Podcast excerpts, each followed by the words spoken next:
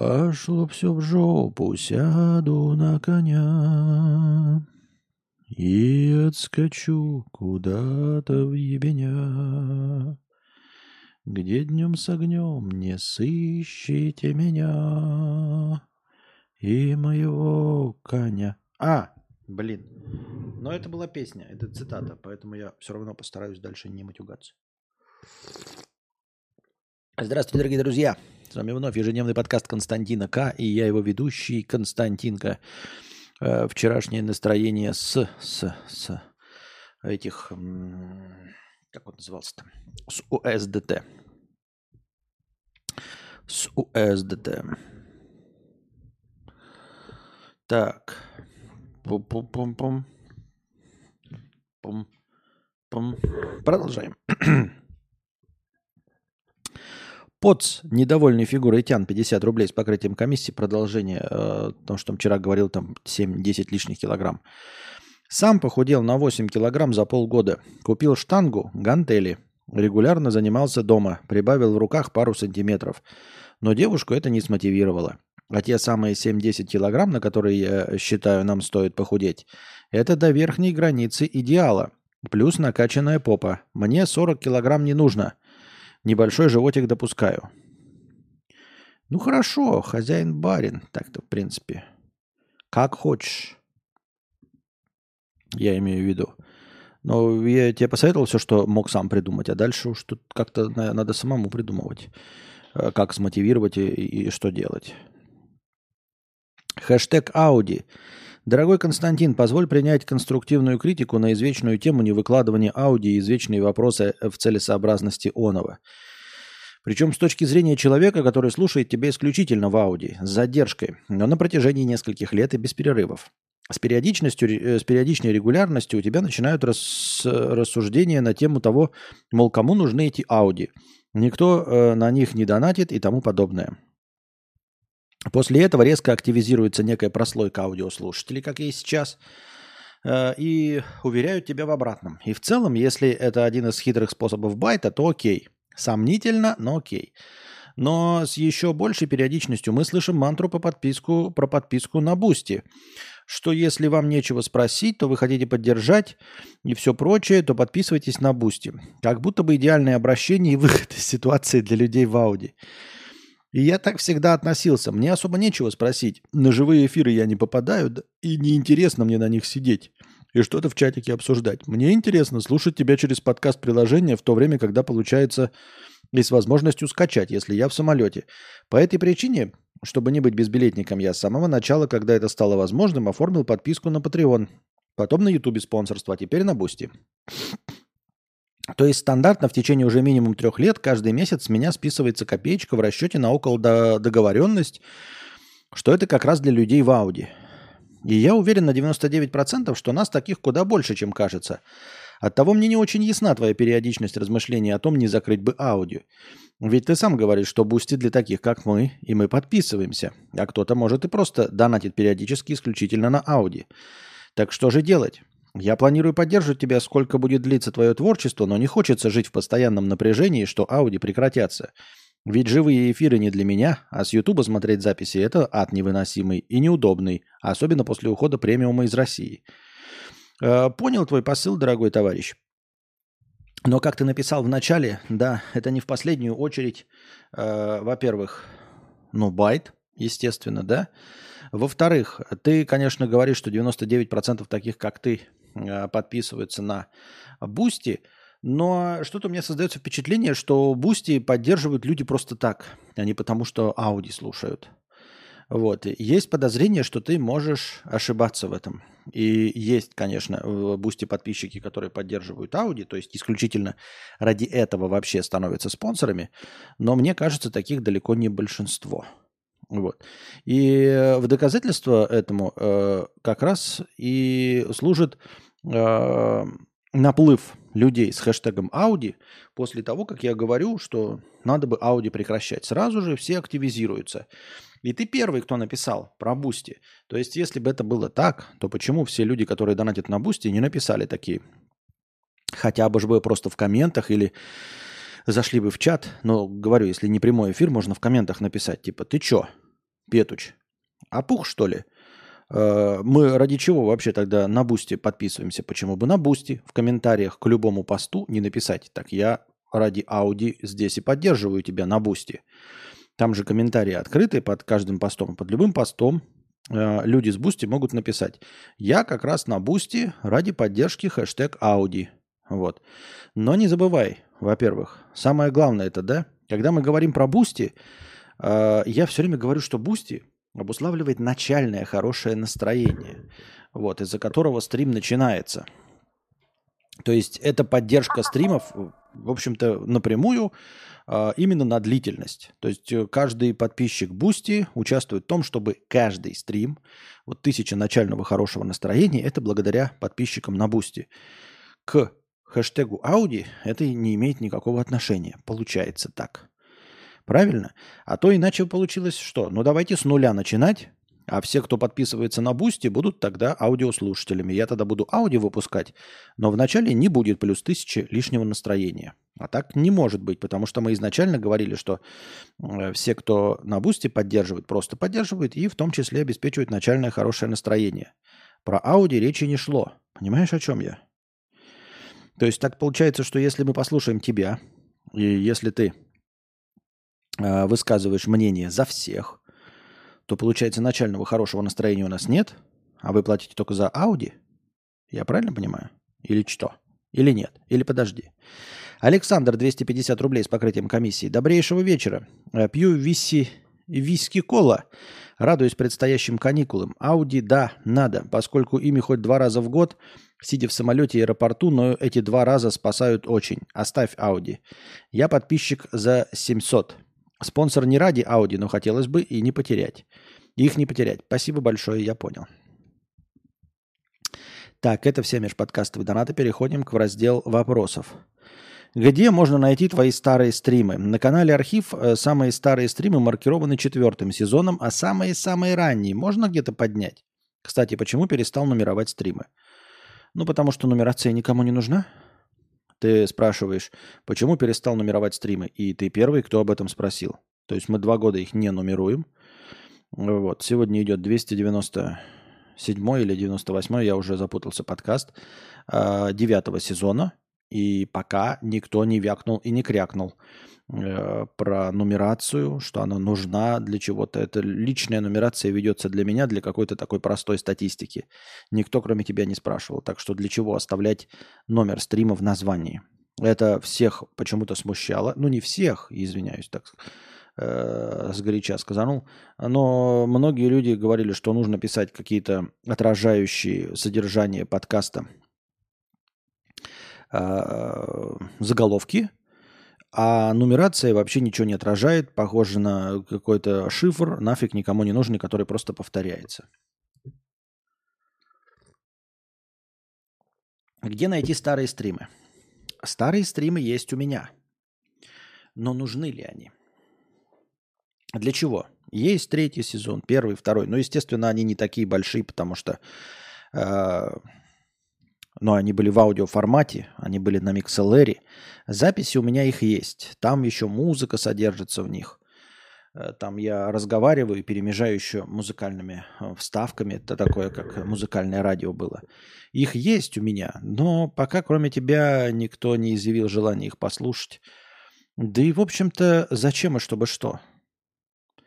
Я из года в год повторяюсь, говорю одни и те же вещи – для того, чтобы проследить, как я расту как ведущий, ну, наверное, э, исследовательский интерес э, может быть и оправдан в этом случае. Но в целом мои ежедневные стримы, они как новостные программы, как я это уже говорил, они касаются того, что здесь и сейчас. То есть скорее следить можно за течением времени здесь и сейчас. Ты же не будешь пересматривать выпуски новостей – ну, условно, трехмесячной давности. Если ты только не ищешь какую-то новость, там, чтобы кому-то что-то дать, в остальном новости трехмесячной давности, они протухшие. Точности так же, как и стримы, в принципе, протухают, как мне кажется. Э, вот, можно просто идти в ногу со временем. И можно было бы вернуться, если бы там вы очень прониклись моими подкастами, а их было бы всего 100-150 штук. то оголтелые фанаты могли бы вернуться к истокам и послушать с самого начала. Можно было бы, но у меня их две тысячи. Две тысячи подкастов. Это уже, извините меня, будьте здрасте. Две тысячи, да? Я уже сам запутался. То есть э, это уже какой-то не того уровня фанатизм. Не в том плане, что фанатизм меня, а в том плане, что э, ну зачем-то следить. Как я уже сказал, знаешь, ты вот включил, тебе понравился э, формат новостей. Но начинать смотреть новости, грубо говоря, с 1900, 1991 года – это полнейшая дичь. Можно включить программу «Время» 1990 года, просто чтобы посмотреть, какая была картинка, какие были ведущие, какие были новости, поностальгировать немножечко. Но э, в целях общего развития просто запустить ежедневные новости с 1990 года и попытаться догнать 2023 ежедневными новостями можно. Но это же просто не нужно. Потому что в новостях ничего такого не содержится. Новости – это констатация факта. И мы регулярно возвращаемся к каким-то темам. Э, поэтому я и не боюсь того, что повторяюсь. И я все время говорю, что я повторяюсь. И даже когда не говорю, я все равно помню, что я повторяюсь. И вы помните, что я повторяюсь. Потому что, ну, тем-то не так уж и много. В среднем все время возникают одни и те же вопросы. Э, если возникают вопросы по части мировоззрения – и они меняются иногда, мои ответы, исходя из э, мировой обстановки какой-то, да, глобальной. Но то получается, что ответ на 85% состоит э, из того же, что я говорил, например, год назад, и 15% новых данных. Так что не будет такого, что ты откроешь подкаст, например, пятилетней давности и, уч- и услышишь там что-то такое фантастически новое, э, что никогда больше не звучало. Нет, если ты попытаешься послушать пятилетней давности, ты такой, да ну почти то же самое. Да, сейчас немножко под другим ключом, но с поправкой на то, как человек меняется со временем, и все. Филократ 50 рублей. Костя, ты неверно прочитал мой прошлый донат. Я понимаю, у каждого художника есть, свое видение, но все же. Я написал XY9K. И читается это как вот так. Не так, не так, и не так. А, какого черта я должен читать эту ерунду за копейки? С уважением, Фил. Так я же избегаю матов, а ты пишешь э, у себя... Почему я правильно читал твой ник, но э, я избегаю матов невынужденных, поэтому я не буду читать этот ник больше, да и все. Вот представь человека, только делает то, что хочет, а у него депрессия – и таких очень много на самом деле. Так получается, нужно есть правильно и в качалку ходить, рожать много детей.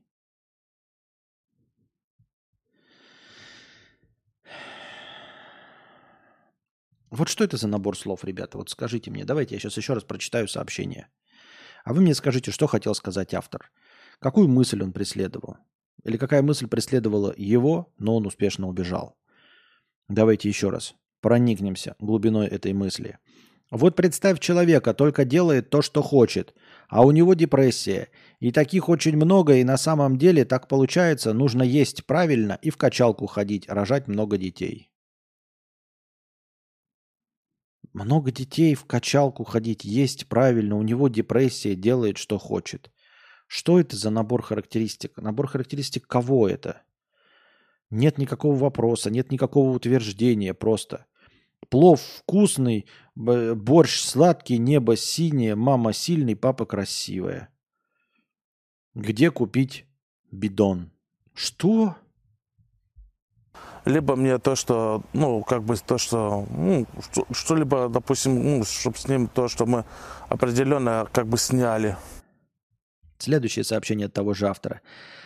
«А, что на все депрессивные загоны и мысли будет так насрать. Может, нужно что-то сделать, в чем, бы, э, в чем мы не видим счастья, может даже сказать, что не хотим, чтобы стать счастливым. Может, все-таки есть что-то? Лучше не стало. Лучше не стало, если честно. Тут, кстати, да, не люблю вообще не свежие стримы КК. Слушаю утром вчерашний. э, но чтобы еще не засохло все. Да, чтобы еще свежий запах был. Как говорил Ежи Сармат, кто видел один мой стрим, считай, видел все мои стримы. Да, е, ну, чтобы понять вообще, о чем идет речь, достаточно посмотреть один стрим. Понятное дело, что там э, появляется что-то новое, но это как посмотреть одну серию Доктора Хауса можно, чтобы понять, про что весь Доктор Хаус. Тебе Доктор Хаус нравится, и ты смотришь все сезоны, безусловно. Но если твоя задача стоит только и исключительно в том, чтобы понять, кто такой и что такое сериал Доктор Хаус, посмотри любую серию.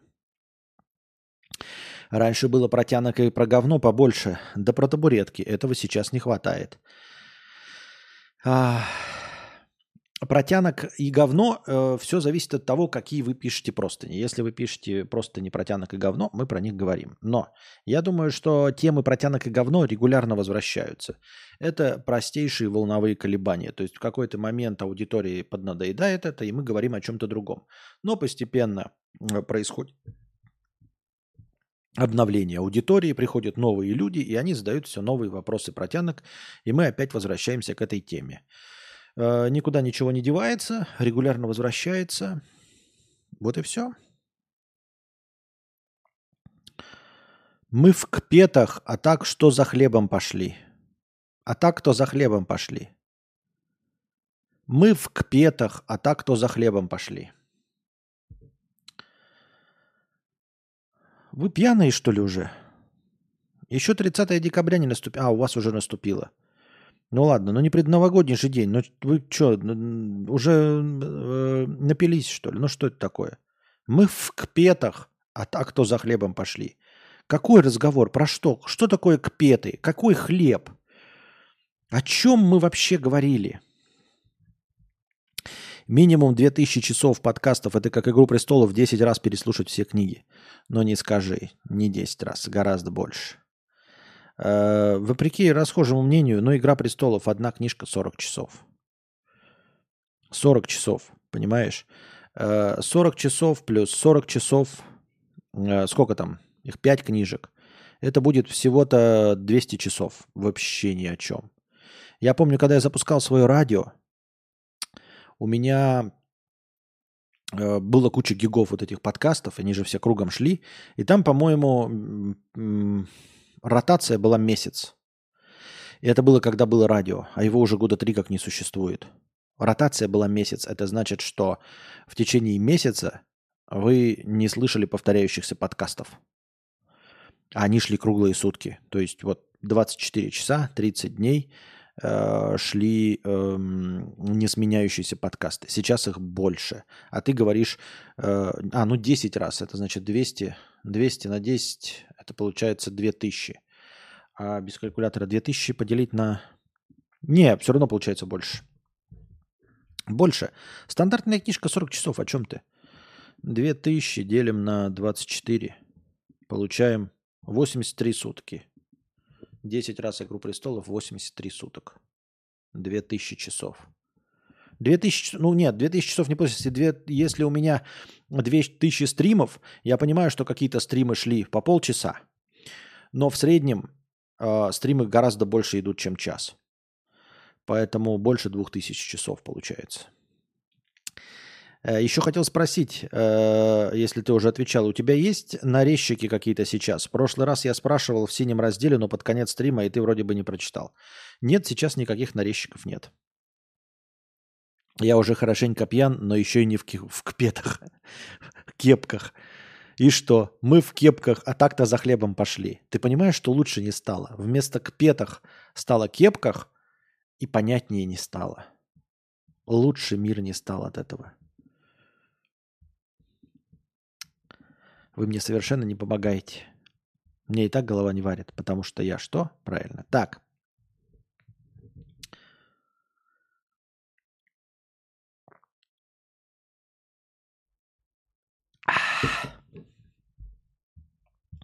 Открываем наш бот. Может, мы его сегодня догоним? Не, не догоним. Опять накидывает мне. Ну, хотя, мужчина выжил, пролетев больше двух часов Э, в нише шасси самолета. Самолет авиакомпании Air Algérie, на котором был безбилетник, вылетел из города Аран на западе Алжира. Его путь до Парижа составлял два с половиной часа. Примечательно, что во время полета температура в негерметичных отсеках авиалайнера может достигать минус 50, минус 60 градусов по Цельсию. Мужчина был жив, но находился в критическом состоянии. Его доставили в ближайшую больницу. Я вот это подслушиваю, была такая даже шуточка, да, там, когда говорят, ой, минус 50 градусов достигает температура в негерметичном отсеке. И что, два с половиной часа для стандартного якутянина, ну, просто не проблема. То есть просто любой якутянин может выдержать полет в, в отсеке для шасси. Э, тут еще стоит э, вопрос, ну, насколько там хватает кислорода, во-первых. Я сам-то, конечно, поморозник, но вообще-то два с половиной часа при минус 50. Серьезно? Это вообще не проблема для якутянина. То есть ты просто ему скажешь, давай, вот тебе, одевайся как хочешь. Он такой, он даже в магазин не пойдет. Он просто возьмет свою зимнюю одежду, наденется, э, сядет в отсек для шасси и два с половиной часа спокойно выдержит. Э, как я уже сказал, проблема в том, что там нет кислорода. Во-вторых, это все-таки герметичный отсек. Минус 50 – это за бортом. Все время, когда говорят, минус 50 это за бортом. Вы послушайте, когда в самолете летим, летите. Э, и далеко не всегда минус 50, минус 60. А, а обычно капитаны кораблей сообщают, что за бортом там, ну вот минус 45, там, окей, минус 50, это за бортом. А когда ты находишься в негерметичном отсеке для шасси, там все-таки прикрыто, и все-таки тепло от самолета есть. То есть тебе не дует ветер в харю. Это раз. Во-вторых, не все летят на эшелоне 10 тысяч метров. То есть лететь можно гораздо ниже, где будет гораздо теплее. Поэтому это понятно, что Air Algerit, а, алжирец какой-то, алжирец, в Алжире достаточно тепло, он, конечно, не подготовленный. Но стандартный э, сибирский человек, подготовленный, то есть даже если у него есть деньги, он просто пойдет в магазин, купит себе э, ту же одежду, в которой он ходит в Красноярске, условно, а, если деньги есть, какой-то хороший пуховик и сесть безбилетником и пролететь там. Почему-то мне кажется, что это не настолько уж э, героический подвиг.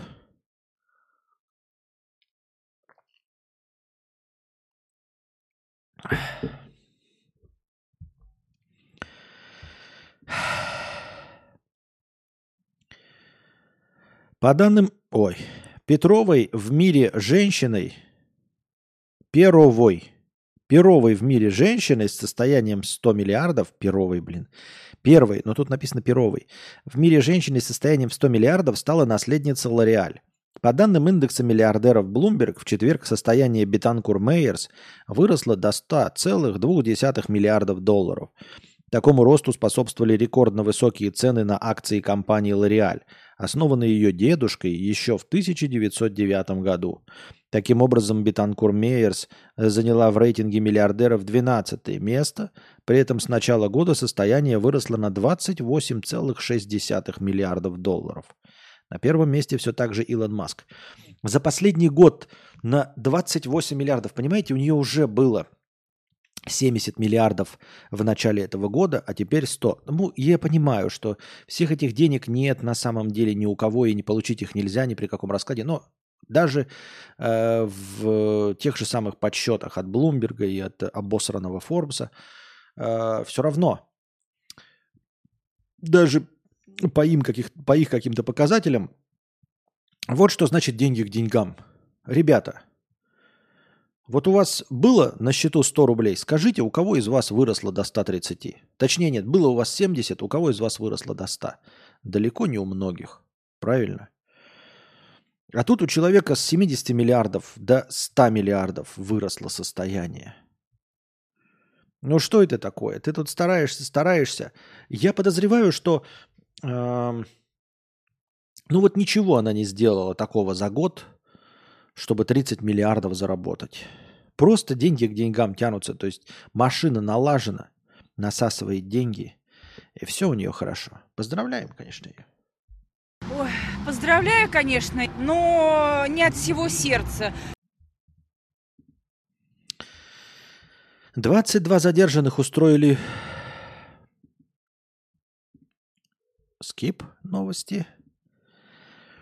Житель Омска спилил ель во дворе многоэтажки и подарил возлюбленной. Заметив во дворе пень, старшая по дому обратилась в полицию. Сотрудники опросили местных жителей и вышли на подозреваемого. Им оказался 28-летний, ранее неоднократно судимый гражданин, проживающий в соседнем доме. Как позже выяснилось, мужчина вместе со своим старшим братом ножовкой спилил ель и увез ее к своей возлюбленной в качестве новогоднего подарка. Парочка уже украсила елку, как вдруг нагрянули полицейские. Тогда пришлось прятать новогоднее дерево в ванной, но это не помогло. Полицейские изъяли ели вернули старший по дому. Теперь елочка украшает подъезд, а похитителя ждет наказание. Интересно, что похититель ждет наказания, а абсолютно такие же новости-близнецы, как государственные чиновники, просто поехали и спилили ель, которую посадил какой-то человек 40 лет назад, она выросла красивой, они просто взяли и спилили ее без спроса, потому что она показалась красивой в черте деревни, не на улице где-то там, да, а прям в деревне. Человек посадил ель, вот она выросла огроменная, кустистая, большая. Они такие, ой, просто взяли и спилили, и все. И никто не понесет, не понесет никакого наказания. Но это еще не, не Э, не самая интересная история. Самая интересная история про 80 с лишним летнюю бабку, которая тоже, э, который посадил э, ель ее отец. И просто приехали чиновники, сломали забор на ее личной территории, потому что это красивая, им показалась елка, сломали забор, спилили ель и увезли ее в городе поставили. И никто не понесет никакого наказания, понимаете? Когда говорят о том, что вот бабушку жалко, это нам бабушку жалко.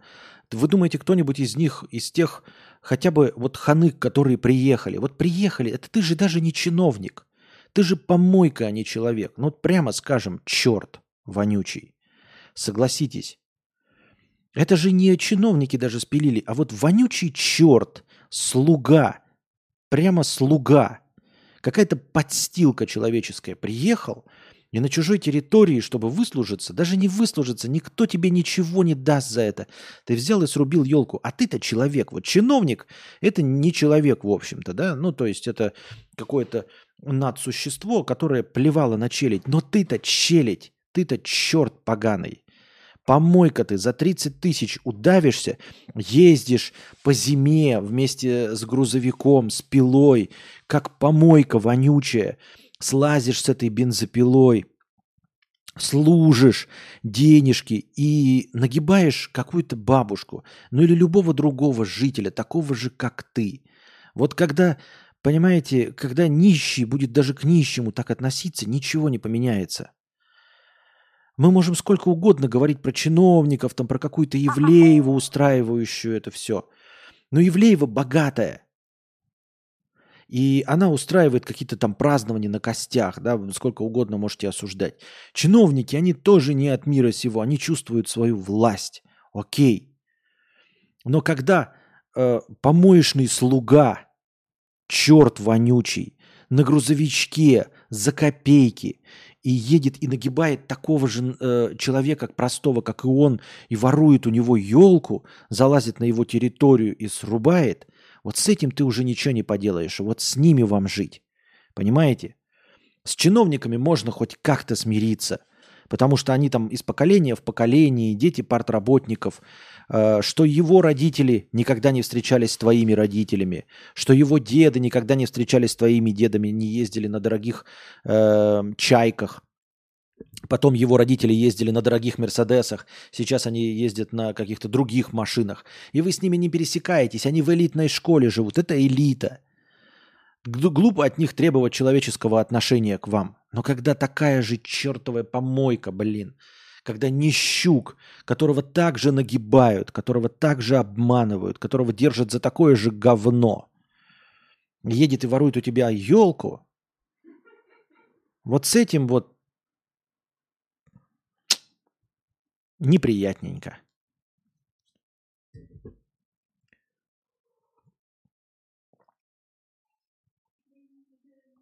И в этом самая главная проблема. В туалетах-то суд и срут, вот говном намазано. Не, не чиновники, понимаете? Ни Путин, ни даже Байден, и не Зеленский, ни Си Цзиньпинь э, срет в клозетах. А ваши сограждане, вы же сами, полиграф Полиграфович Шариковы. Nintendo Switch 100 рублей с покрытием комиссии. Купил себе приставку, такой кайф. До этого были Xbox и разные PlayStation, но аркады и Тетрис и меня таращат больше. Такой кайф, прям нравится. Сильно больше, чем все остальное. Не могу играть сложные игры с погружением. А мелкие аркады могу. А у тебя как? Было время, когда не мог играть? Э, время, когда не мог играть, когда у меня не было компа, и все. Нет, я все-таки предпочитаю более сюжетно ориентированные игры. Мне нужно, чтобы что-то куда-то двигалось, поэтому я в Тетрис тоже могу поиграть, но мне все-таки нужна какая-то история. Какая-то история. Ну, как сказать, помню сюжет, когда там Black Lives Matter демонстранты на дом шли, хозяин с ружьем просто вышел и встал на крыльцо, и его за это потом засудили. Перед бабкой потом э, полюбезят, э, по, полюбезят извиняться, и ты будешь виноват, и орать будут на тебя за тупость. А, да никто перед ней не извинился, никто не будет перед ней извиняться. Я говорю, это возвращает нас к мысли о том, что нет там никакой личности. Никто не будет извиняться, ничего. Это точности то же самое, как э, сейчас просто выйти на улицу, да, дать э, человеку, который раздает флайеры, и сказать, пойти к бабке извиниться. И он придет, скажет, сколько? 200 рублей. Он, чтобы я флайеры не раздавал, да. И он придет и скажет, бабушка, извините меня, пожалуйста. Никто ничего не почувствует. 200 рублей абсолютно ничего не стоят. Абсолютно ничего не стоит. Понимаете? И никто не извинится, никто не почувствует вины, никто не почувствует себя виноватым, не по-человечески никак.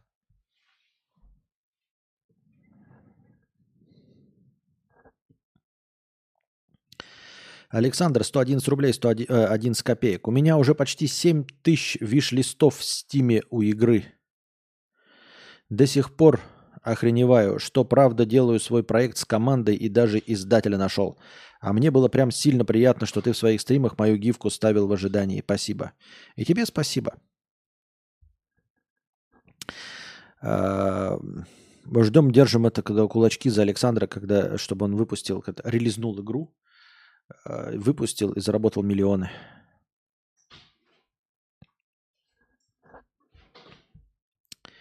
Так.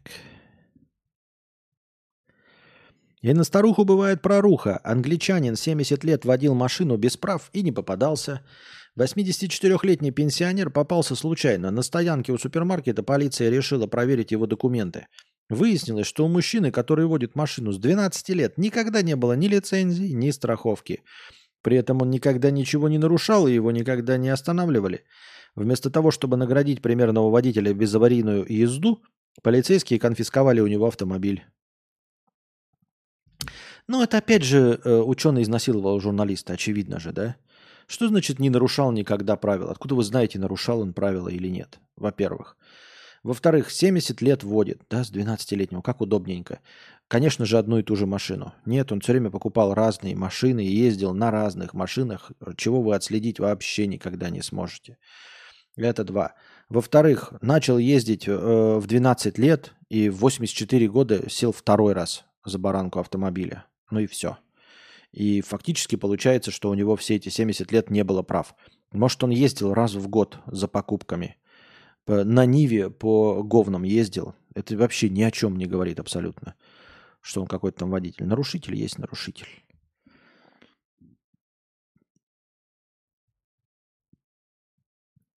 Исход из бедности. Огромный караван мигрантов движется к южной границе США. Многотысячная многонациональная толпа решила использовать последние шансы и организованно выдвинулись э, из мексиканского штата Чьяпас в направлении границы с США. Более 6 тысяч выходцев из Бразилии, Гватемалы, Никарагуа, Перу, Бангладеш и еще десятка стран идут в надежде на лучшую жизнь под лозунгом «Исход из бедности». В свою очередь, Белый дом собирается направить в Мексику делегацию, которая попробует урегулировать миграционный кризис на границе государств. Эксперты ожидают, что по дороге к границе США толпа беженцев, которые давно стали кошмаром администрации Байдена, вырастет как минимум в 2-3 раза – Э, в, в, в этом э, случае кажется правильным, что вот эти, как этот, губернатор э, Техаса, автобусы, сажаем на автобусе и везем всех этих иммигрантов правильно за свои деньги один раз потратить. Вот сейчас они все перейдут границу. Мне кажется, это забавная система. всех сажаем на автобус, раз уж вы ничего не предприняли, стену не построили, никакого э, регулирующего законодательства не приняли, сажаем всех на автобус за свои деньги, отправим их и в Вашингтон. И высаживаем из всех этих 6 тысяч иммигрантов в Вашингтоне и обратно возвращаемся на автобусах. Теперь это ваша проблема, общеамериканская, а не наша техасская. И вот теперь решайте с этим. Посмотрим, как вы под э, э, обзорами видеокамер и всего остального попытаетесь решить эту проблему. Научи писать как имбецил 100 рублей. Очень нравится, когда пишут по-даунски, и ты от этого кайфуешь. Я пробовал так же, а ты просто взял и ответил как на обычный вопрос.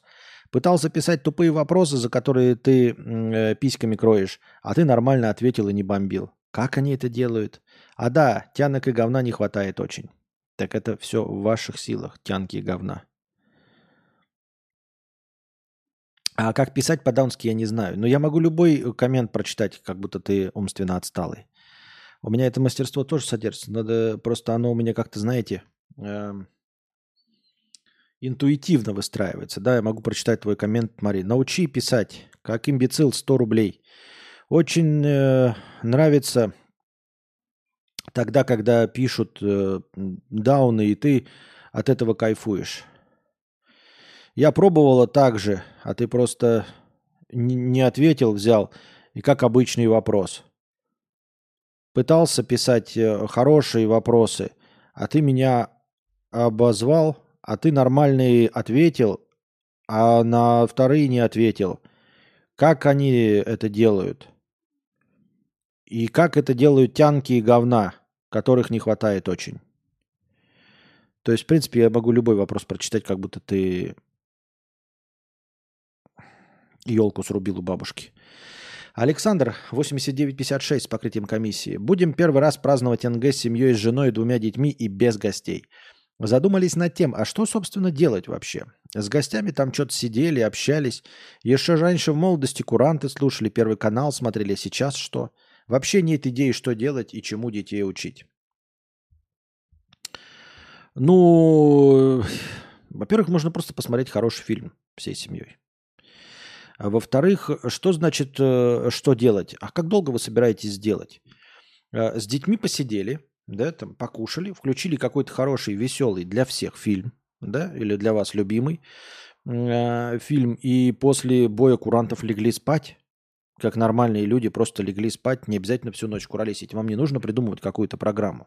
А посмотреть можно, я не знаю, в, чем, в том числе устроить себе, я не знаю, марафон Гарри Поттера. И всей семьей весь день смотреть марафон Гарри Поттера. Там э, запустить, например, э, сколько он там идет весь? В 6 вечера, например. И без паузы, вот просто у вас телевизор играет, и вы ходите, занимаетесь своими делами, и у вас идет Гарри Поттер, который как раз к часу ночи заканчивается полностью. Например, создавая вам такое праздничное настроение. Э, можно смотреть э, альтернативный огонек, если вы не хотите официальный. Есть огонек, э, мирный огонек. Мирные огоньки, точнее, называется. Вот. Такой можно посмотреть. Можно вообще ничего не смотреть. Э, можно, как я уже сказал, покушать и лечь спать. Почему обязательно должно быть какое-то особенное празднование? Подарки подарили, э, покушали, да и все. Я не знаю, честно говоря.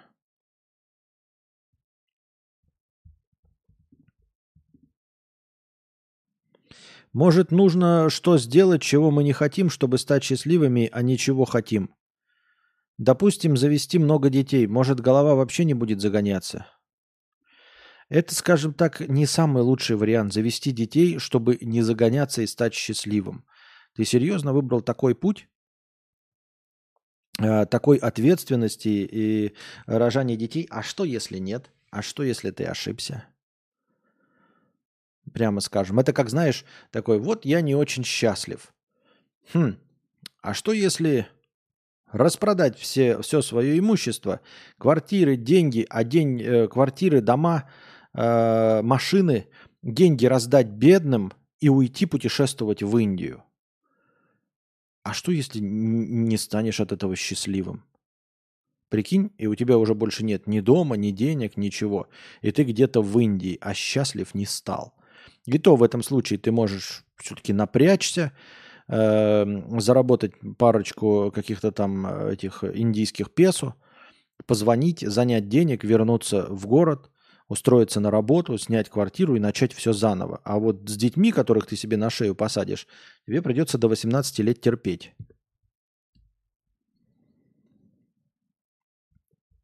Я так думаю, мне так кажется. Поэтому такие варианты не самые лучшие. И опять же, да, там типа на, пойти в кач-зал, похудеть. Э, очень много усилий прилагать, чтобы, по сути, что? Поменять свое физическое тело? Ты реально думаешь, что ты от этого счастливее станешь? Есть подозрение, что нет. Есть подозрение, что это так не сработает. Прямо скажем, я даже задам тебе вопрос, а почему оно вообще должно в эту сторону сработать? На каком основании? А, потому что, например, если мы посмотрим на других людей с детьми и с большим количеством детей, во-первых, нельзя сказать, что они счастливы. Во-вторых, э, если посмотрим на статистику, а, они точности также обращаются к психотерапевтам, а значит, точности также э, страдают от депрессии, и им точности в тех же количествах, ну, может, в меньших количествах, я не знаю, но в любом случае все равно выписывают э, рецепты на антидепрессанты. То есть, предположим, среди э, рожеников гораздо меньше депрессивных людей, например, но они же все, же все равно есть. Зачем предпринимать какое-то действие, которое не приведет к стопроцентному результату? Это бред. Вот поэтому э, мне иногда кажутся э, ну, справедливыми разговоры о том, что зачем бросать курить? Вот если бы ты бросишь курить, тебя не ждет рак легких? Вы можете это обещать? Что если человек не будет курить, его него не будет рака легких? К сожалению, нет. К сожалению, вероятность рака легких у курящего человека лишь увеличивается. И увеличивается не с нуля – до какого-то показателя, а с условных там 10% до 17%, понимаешь? То есть 10% э, раковых больных болеют э, раком легких, никогда не куря. А зачем тогда все это было? Ради чего тогда отказывать себе в табакокурении и всем остальным, если ты даже не сможешь э, полностью исключить вероятность заболеть раком легких? Это же дико обидно. Вот о чем идет речь. И поэтому точности так же ты можешь нарожать детей, а на каком основании ты решил, что это на тебе сработает? Разве все люди с детьми не принимают антидепрессанты? Разве все люди с детьми абсолютно счастливы? Нет. Более того, если ты посмотришь вокруг, то у абсолютного большинства людей дети есть. Но это же абсолютное большинство, не, не сказать, чтобы сильно счастливо. Может, оно внутри, у глубины души у себя и счастливо, но ты бы не хотел повторять их путь.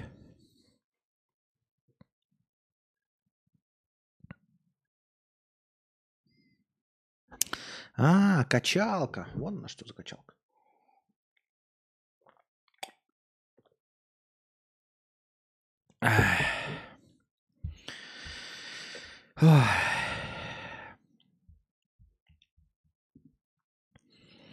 Банк России выкатил топ фраз телефонных мошенников. Услышав их, лучше сразу бросить трубку. Вот они. Оформлена заявка на кредит. Сотрудник Центробанка. Специальный или безопасный счет. Идут следственные действия. Помогите задержать мошенников и не разглашайте информацию. Ваши деньги пытаются похитить. Зафиксирована подозрительная операция. Истекает срок действия сим-карты. Продиктуйте код из смс-сообщения.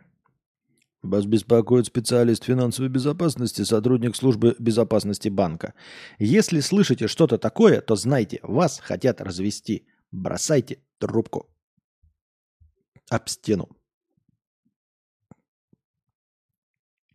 Песни артистов, которые были на голой вечеринке, запретили включать в московских новогодних мероприятиях. На московских новогодних мероприятиях. Почему я все время предлоги неправильно читаю? Такие предупреждения присылают руководители столичных учреждений своим сотрудникам. Да, какая-то... Я так и не понял, в чем этот смысл. Мы еще вчера обсуждали. Я, ну, упорно не понимаю, э, э, почему такая жесткая, такая ядреная, ядерная реакция на эту вечеринку. Ну, просто э, проступок не стоит наказания, мне кажется. Точнее, даже не наказание, а масштаба отмены. Наказания как такового нет, их же не посадили, правильно, не оштрафовали, ничего. Но масштаб отмены поражает воображение. Я просто не понимаю. Ну, то есть, серьезно, их нашампуривают точности так же, как иностранного агента Акунина, иностранного агента э, Быкова и других иностранных агентов. Причем некоторых иностранных агентов гораздо меньше нашампуривают. То есть, ну, никто не приходит с какими-то налоговыми проверками э, в, к Борису Акунину, иностранному агенту, правильно? Вот. Его книжки запрещают, но вы обратите внимание, за что его книжки запрещают. За какое-то там высказывание. И он давным-давно иностранный агент, который ходил на все митинги, который выступал, ходил с плакатами, который поддерживал э, Навального, который э, тоже иностранного да, агента, который много чего делают. И теперь получается, что какой-нибудь Бедросыч его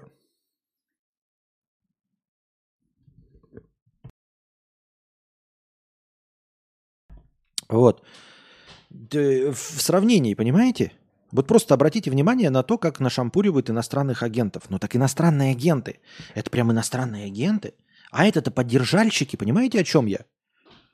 То есть иностранный агент ходит с 2010 года на митинги, надевает белую ленту, э, поддерживает Навального, э, пишет антивоенные посты, там еще что-то, деятельность какую-то ведет политическую – постоянно высказывается. И что? Его книжки запрещают. Окей. И при том, а потом появляются какие-то бедросычи и прочие певцы ртом, которые хлопают ладоши, радуются, всех поддерживают, все хорошо. И появляются на вечеринке, даже не голыми, а просто в прозрачных этих, и у их песни отменяют, их э, отменяют у них корпоративы, э, запрещают показывать их по телевизору, запрещают проигрывать их песни э, в новогодних праздниках. Вы понимаете, что выхлоп-то точности такой же? И получается, что кто-то 10 лет старается, старается, старается, а кто-то можно просто все время поддерживать, а потом просто прийти неудачно на вечеринку и в обратную сторону, те, кто поддерживает, вот такие как Бедросыч, такие, и что такое это, подождите, ну, то есть, мне кажется, что какие-то патриоты должны были возмутиться. Не патриоты, извините. Патриоты – это те, кто любит свою родину, не те, кто любит Путина. Вот. Я патриот, но я э, Путина не люблю. Так вот, э, так вот, те, кто э, любит Путина, они же должны как-то задаться вопросом, а как так-то? Типа, почему это э, кто-то кто поддерживает и его так же наказывают, как э, белоленточника? Получается, что э, кто-то прям э, выступал против власти, козни строил, прям был очевидным врагом общества, для общества любителей Путина, был очевидным врагом общества, и его наказывают точности так же, как Бедросовича за это. То есть мы такие дум, ну, люди, например, да, смотришь такой, я фанат, да, такой, ух, хорошо наказали этого иностранного агента, решили его всех продаж, запретили ему петь песни, например, какому-нибудь Макаревичу, да? Смотрите, да? Например, такой, ух, хорошо Макаревича, хорошо этого э, Юру Шевчука нагнули, запретили им песни петь, запретили их концерты, запретили их в корпоративах выступать, вырезают из всех голубых огоньков, ух, хорошо, понятно за что их, вот так им. А потом такой Бедросович – который просто пришел на вечеринку в прозрачном пеньюаре. И они такие, подожди. То есть, если Бедросыча за это наказали, значит, тех вообще не наказали, получается. Понимаете? То есть, ты когда такой думаешь, э, условно, твой сосед, например, да, убил бабку. Просто убил бабку, топором зарубил. Его посадили на 5 лет. И ты такой, справедливое наказание. Справедливое наказание. Он убил бабку, его посадили на 5 лет. Хорошо, что его посадили. Хотелось бы больше, конечно, но на 5 лет посадили. Это справедливо. Это нормально. Окей, я согласен. А потом э, твоего, соседа, твоего сына, э, он, значит, идет и с клумбы срывает цветок. И его тоже сажают на 5 лет. И ты такой, подождите-ка, я не поняла. Тут надо как-то определиться. Это получается, что соседа того вообще не наказали, когда тебе сообщают, что оказывается 5 лет – это срок за сорванный цветок. Понимаете сравнение какое? Если 5 лет – это оказывается срок за сорванный цветок, значит того, кто убил бабку, вообще не наказали. Мы-то все время думали, пока моего сына не взяли за сорванный цветок и не посадили на 5 лет, мы все время думали, что 5 лет – это большое наказание за убийство бабки. А теперь мы увидели, что за сорванный цветок дают 5 лет. Подождите-ка, не поняла. Я согласен, я не спорю с тем, что за сорванный цветок 5 лет. Но у меня возникают вопросы. Это что, значит, можно бабку убивать? То есть и получить то же самое? То есть легче было бабку убить, чем цветок сорвать. Я не поняла. Почему такими вопросами никто не задается? И, например, сидят эти э, какие-то музыканты, да, и прочие отмененные. Вот они, значит, там 7 лет ходили, поддерживали все остальное. Или не 7 лет, э, после начала войны там что-нибудь сказали, да.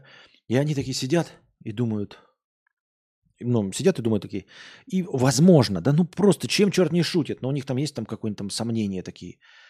Блин, а если бы я тогда не сказал? Но я сейчас уже многое наговорил и так. А если бы я тогда не сказал, да?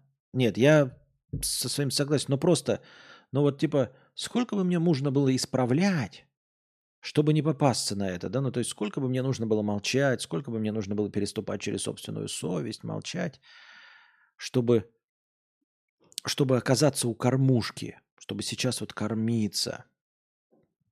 А потом ты смотришь, как Киркорова на, на это накручивает, и ты такой, о, так подожди, я мог бы стараться, да, но там типа усираться и специально скрывать свою позицию, не говорить ни про войну, ни про Путина, ни про власть, ни про коррупцию. Все молчать, молчать, молчать. Мог бы молчать и, и все равно не смог бы себя обезопасить. И все равно не смог бы себя обезопасить, потому что ты такой, ну, окей, я молчу, окей. Я даже поддерживаю, хлопаю в ладоши, как все остальные. Окей, но стоит мне пойти, оказывается, на вечеринку, то есть такой типа, а, да вообще не было шансов. Вообще не было шансов. Это как примерно, знаете, э, ты бежишь, бежишь от каких-то там, да, от своры э, собак, да, например. И ты такой бежишь направо, и за тобой бежит свора собак. Бежишь налево, за тобой свора собак. Бежишь направо, за тобой свора собак. Бежишь налево, за тобой свора собак. И в конце концов э, тебя свора собак догоняет и загрызает. И ты стоишь где-то на облачке, свесив ножки вниз, все, рядом с воротами в рай. Смотришь и такой думаешь, а как бы надо было поступить по-другому? А что бы можно было сделать, чтобы не умереть? Может быть, надо было как-то тихо сначала идти, собак не привлекать внимание. Может быть, надо было пойти другой дорогой. Может быть, надо было вот в этот момент, когда я побежал направо, надо было побежать налево. Может быть, вот чуть-чуть вот здесь побежать на, э, в другую сторону. Вот тут чуть-чуть побыстрее. И, может быть, я спасся бы от своры собак. И он сидит так и смотрит, да, с, с облачка вверх. И потом смотрит, э, что те, кто остался в живых, кто от собаки не убегал, их цунами накрывает и всех убивает. И он такой смотрит. А такой шансов вообще не было. Так а смысл было стараться-то? Да, смысл было пытаться продумывать, как убежать от своры собак, если в конце тебе все равно смоет цунами. То есть какая разница, каким путем можно было пойти и остаться в живых, если тебя все равно потом смоет цунами?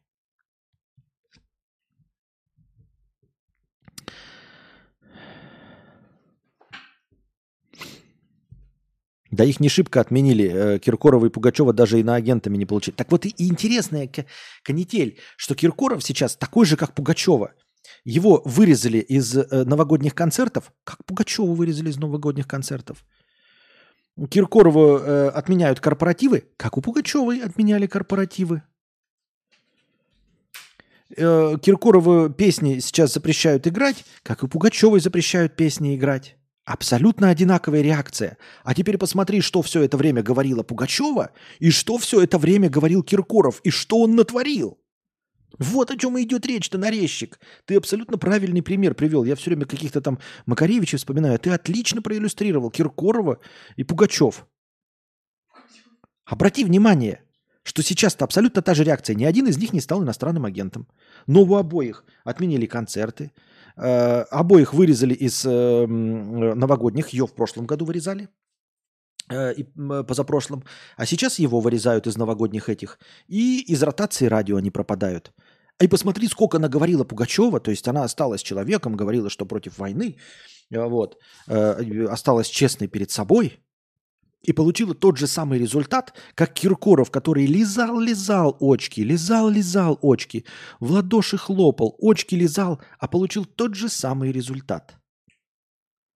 За то, что что? В прозрачном пеньюаре пошел на вечеринку.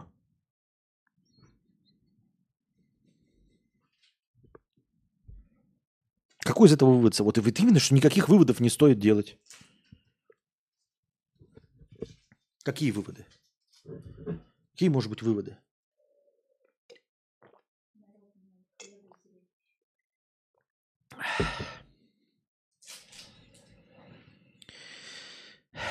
Александр, 8956, покрытием комиссии. Странная херня, здоровье. Фиг пойми, как его поддерживать. Вот сейчас у меня нога болит, и доктора руками разводят, мол, пройдет все. Прошел штук 20 лоров, и только вот через 15-20 лет проблем с горлом мне один предложил решение и описал проблему. А может, он не прав? А может, прав? Слушай, нога болит. А ты пойди-ка лучше к сердечникам. Нога болит, иди к сердечникам. И не затягивай это время. Нога болит, иди к сердечникам. Вот прямо к это... Кто там их? Кардио, все вот это. Пройди-ка, проверь-ка, значит, э, с- старательно сердце. Если у тебя продолжительное время болит нога без травмы, попробуй по- пойти к, сердце, э, к, сердце, к сердцепрактикам. Александр, 9631. Если задонать 89,56 с покрытием комиссии, то получится 96,31. Сейчас задоначу 96,31 и посмотрю, сколько будет, если покрыть комиссию. Следующий донат получилось 130,56. Получилось 103,56. Прикольно. Киркоров, наоборот, говорил, что в колготках готов пойти на фронт, чтобы война остановилась. И ему сказали, Галкин, пусть Киркоров идет в колготках на войну.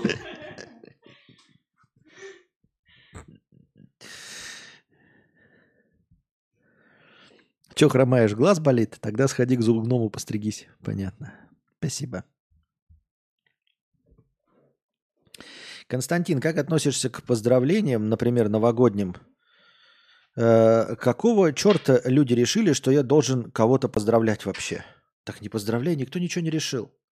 Никто на самом деле за тебя ничего не решил, никто от тебя ничего не требует. Не хочешь, не поздравляй, делов-то. Можешь промолчать, я на корпоративе скажут, а теперь твоя очередь говорить речь. А ты возьми и молчи, стой вот так. Все поздравили, а ты стой молчи. Вот что тебе сделать? Что, уволят? Нет. Просто стой молчи, и все. Всех с наступающим! Прочитал недавно книгу Елизарова «Ногти». Очень понравилось. Ты знаком с творчеством Елизарова? Нравятся песни книги? Нет, не знаком. Я, к сожалению, не знаю даже, кто это такой. На всякий случай скажу иностранный агент, а то, может, он какой-то иностранный агент. Я понятия не имею, кто такой Елизаров. Не читал, песен не слышал, ничего сказать по поводу него не могу. И книг уж тем более.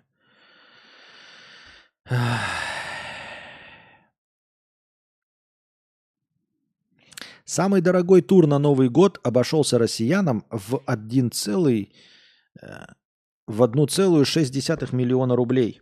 Выяснили где-то там. Не будем называть, потому что это реклама. Такую сумму пара потратила на поездку в Индию. Они проведут 9 ночей в пятизвездочном отеле.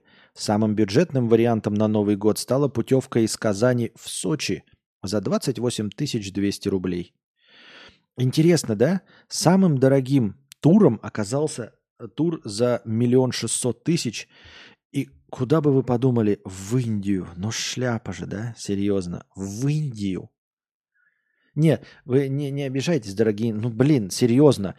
А вот я понимаю, я не люблю, когда говорят, что Юре не надо было 400 тысяч тратить на джакузи, лучше бы на что-то. Но серьезно.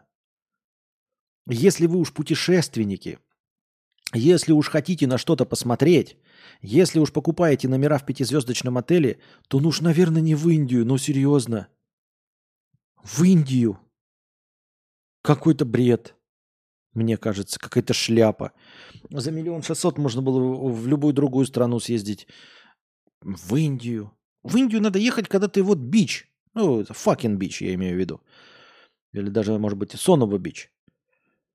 А, Когда ты молодой, худой, в татуировках вот этих хной, трайбл, э, в футболке с оторванными рукавами, э, с рюкзачком едешь куда-то на Гоа, всем рассказываешь, что ты офигенно любишь серфинг.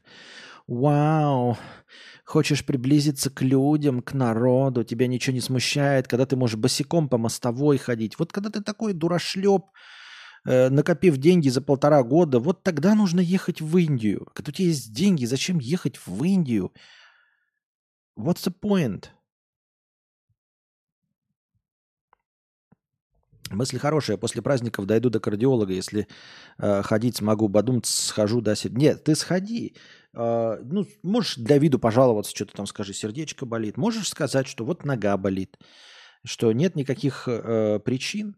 И прям можешь сказать, прочитал в интернете, что вот нога болит, никакой травмы нет. Э, врачи разводят руками. Можно ли проверить просто работу моего сердца? Почему нет? У меня есть деньги, вот хочу я. Сделайте мне кардиограмму, сделайте мне тоси-боси, пятое, десятое, проверьте, пожалуйста. Ну вот это вот все. Юра на Сейшелы э, на лям летал из Сербии, не так дорого. Так ну вот Сейшелы, Мальдивы. Но Индия.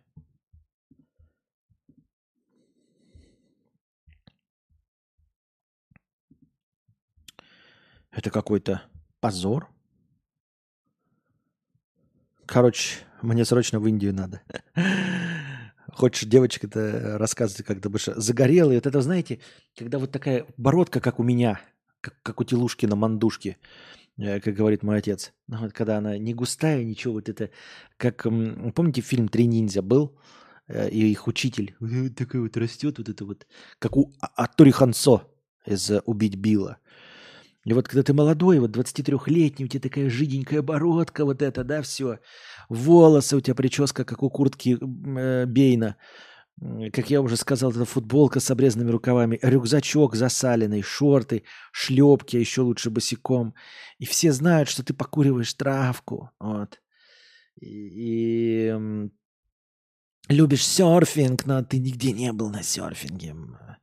И вот ты едешь туда, в Гуа, чтобы жить в какой-нибудь а, обоссанной халупе и курить травку, которую тебе дадут другие богатые немцы и американцы. Ты будешь с ними дружить, ты будешь с ними ручкаться, и тогда они могут тебе там давать потянуть косячок.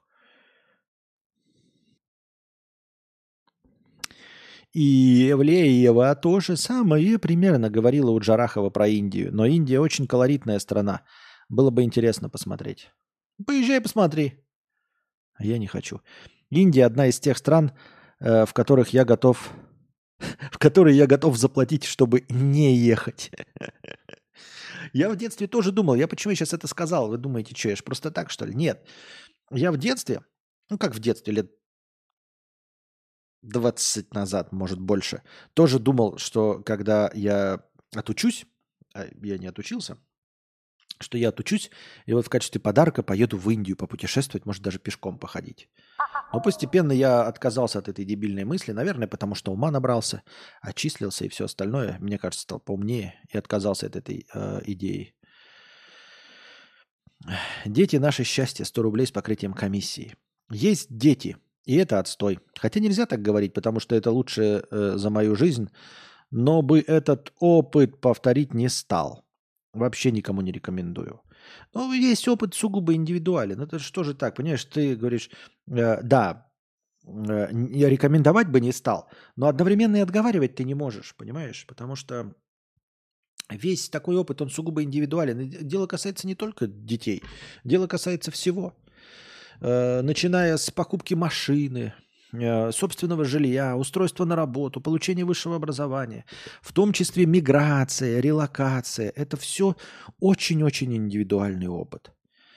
Поэтому при любых условиях, даже при самых, казалось бы, там неблагоприятных, э, как мне кажется, или благоприятных, ну, в общем, неважно, я тоже не возьму никогда на себя ответственность давать кому-то рекомендации релацироваться или не релацироваться. Я имею в виду мигрировать, эмигрировать или не эмигрировать. Нет, это очень-очень индивидуальный опыт. Абсолютно. Это даже понятно просто по выбору стран, да, когда ты в одну страну едешь, и люди хлопают в ладоши, а тебе не нравится. Потом ты по- появляешься в другой стране, которую все говорят, ну, днище, а ты такой, нормально. Вот, это абсолютно все индивидуально. И с детьми точности то же самое. Поэтому э, тут такое дело. Неблаго... э, как это? Неблагодарная, неблагодарный вообще разговор. То есть, если у вас... Вот какая бы ситуация у вас ни была, никогда никому не давайте советы заводить детей или не заводить детей. Чего бы ни вы не придерживались, вне зависимости ни от чего. Например, вы любите детей, у вас есть дети, не советуйте никому заводить. Вы не любите детей и не заводите сами, не, за- не советуйте никому не заводить детей. У вас есть дети, но вы их не любите, не советуйте никому не заводить детей. У вас нет детей, но вы их любите и хотите, никому не советуйте заводить детей. То есть это все бессмысленно. Каждый опыт э, индивидуален, и, к сожалению, его даже предсказать, наверное, сложновато будет. Кто-то в конце концов реализуется, э, ну, так, находит себе успокоение в детях. Кто-то, наоборот, думает, что он э, мать-героиня, отец-героин, что вот, вот он любит детей, а он реально там играет с детьми, э, с чужими. То есть прекрасно ладит с детьми, все дети его любят, он находит с ними общий язык. А потом пока оказывается, что когда он заводит своих детей, что он совершенно не хочет с ними общаться. Он не готов с ними общаться.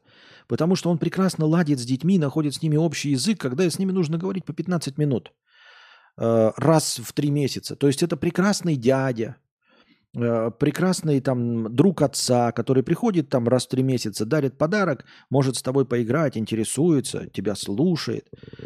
Но оказывается, что своих детей, вот у него есть, он с ними вообще не разговаривает. И вот поэтому вот эти разговоры, знаете, э, тоже часто в книжках бывают, когда помимо отца выступает кто-то в роли гуру там, и не гуру точнее, а вот какие-то дети любят. И вот люблю свою тетю или люблю своего дядю. Потому что дядя, он не проводит с тобой 146% времени. Он тебе жопу не моет. Он твои истерики не выслушивает. Дядя приходит только в праздники, приносит подарки. И когда он пьяненький, э, он с тобой играет в течение там часа одного, раз в год. И поэтому тебе он кажется дядя понимающим и хорошим. Ты ему все рассказываешь, он все слушает, потому что он тебя год не видел. Поэтому все, что ты ему рассказываешь, ему в новинку. Он действительно тебя слушает, может дать парочку советов. Или ты, девочка, к тете обращаешься, вот моя мама плохая, да, мама меня не понимает, а тетя меня понимает. Конечно, тете легко тебя понимать, потому что э, вы в истерике бьетесь с мамой каждый день дома, а тетя пришла раз в полгода, принесла печеньки, послушала. Вот ты ей рассказываешь, что ты там с члена на член прыгаешь. И тетя такая, это нормально, это все хорошо. Потому что она не твоя мать. Она думает, вот шлендра малолетняя, была бы моя дочь, пришибла бы.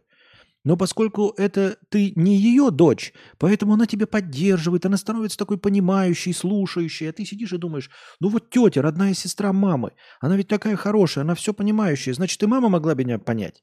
Нет, твоя тетя бы тебя так же сгноила бы, э, если бы ты была ее дочерью.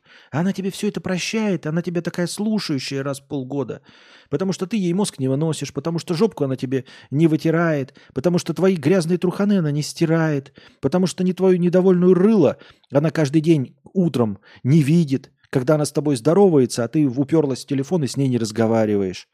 Она всего это не видит. Ты встречаешь ее с улыбкой, рассказываешь ей про парней, которых она, может быть, бы осудила, если бы она была твоей матерью. Но нет, и поэтому тебе так нравится это все.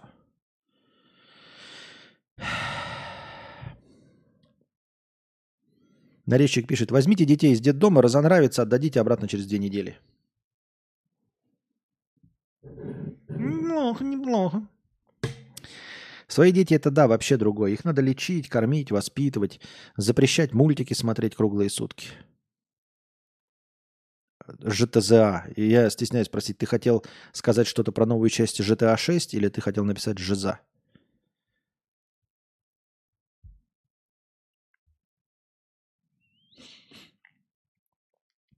Александр, 111 рублей 36 копеек.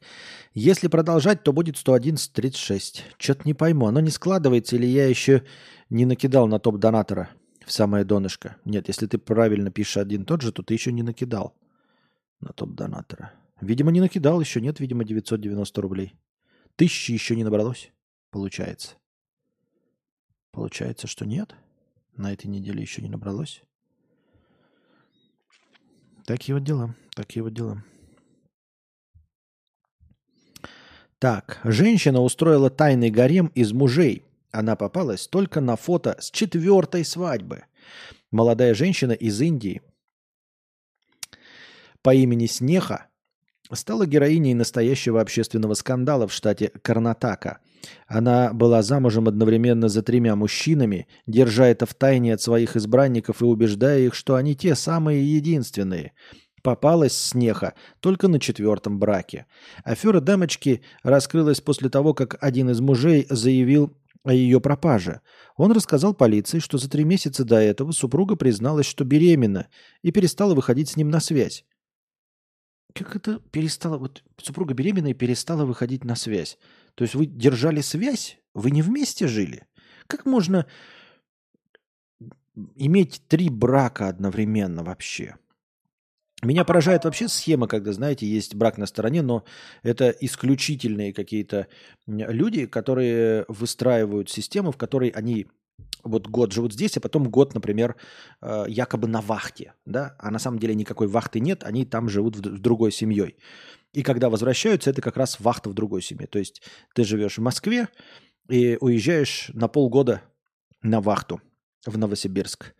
А в Новосибирске ты живешь и поезжаешь на полгода на вахту в Москву. И вот у тебя две семьи, которые друг о друге не знают. Но две. Но как ты релизнешь три?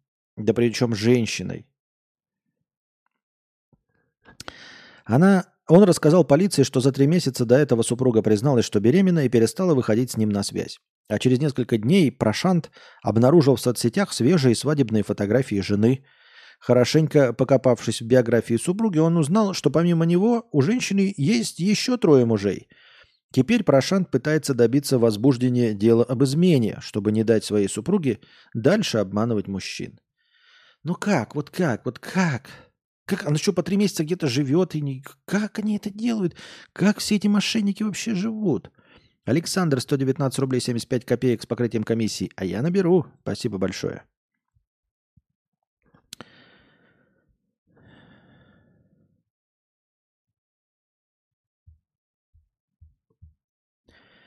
Пам-пам-парарам, пам-пам-пам.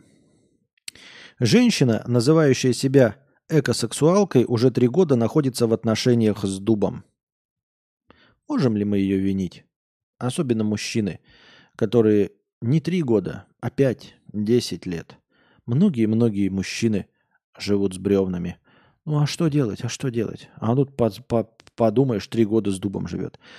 С деревом она познакомилась в 2020 году. А в 2021 у нее начались развиваться сексуальные чувства к нему – по словам женщины, дуб наполняет ее эротической энергией и дает ощутить себя крошечной под опекой чего-то настолько твердого. Она проводит много времени с деревом, фантазирует о нем и даже пишет рассказы. То есть вот это новость, да, когда мужчина живет с бревном, и тоже любит ее, холит и лелеет, и пишет об этом рассказы, а некоторые куколды даже стихи посвящают. Это значит, нас э, новостей не стоит. Вот несправедливость какая, да? Где равенство полов? Александр 128-77. Во, про брак. У жены отец подруги жил на две семьи, два через два. Типа работал. А потом оказалось, что просто живет на две семьи и кредитов у него очень много. Он их брал, чтобы две семьи содержать. Да, да, кстати, вот тут кроется в моей схеме, которую я описал, тоже один подводный камень. Когда ты по полгода ходишь на вахту, ты должен приносить зарплату. А если ты у тебя э, полгода отдыхаешь в Москве, а потом полгода где-то в другом месте отдыхаешь, якобы на вахте, то где ты деньги-то будешь брать? Чтобы содержать эти семьи. Вот что интересно. Два на два, да, тоже. Э, Два дня здесь, два дня там. Но ты два дня в другой семье. А деньги-то ты откуда приносить будешь?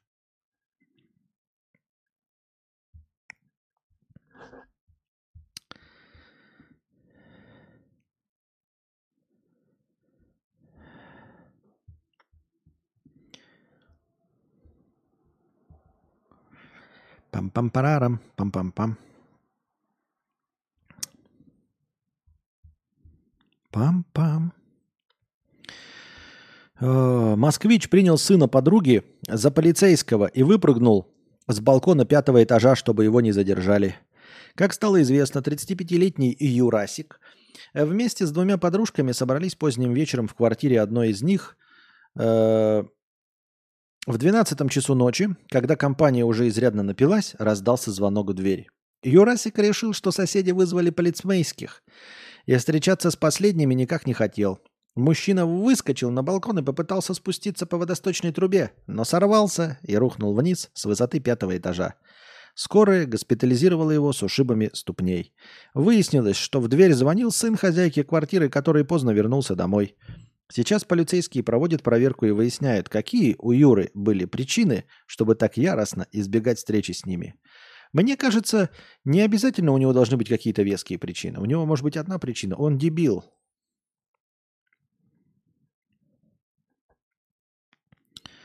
Чё? Сёрбой, рыгая аудиослушателям. Чё молчать-то? Кто молчит? Что? What you talking about? Елене Блиновской вновь выставили долг перед ФНС на 1 миллиард 400 тысяч и добавили еще пени на 6 миллионов. А я сегодня прочитал новость, что с нее все обвинения в неуплате э, сняты. Непонятно, имеет ли смысл читать такую новость далее. Непонятно.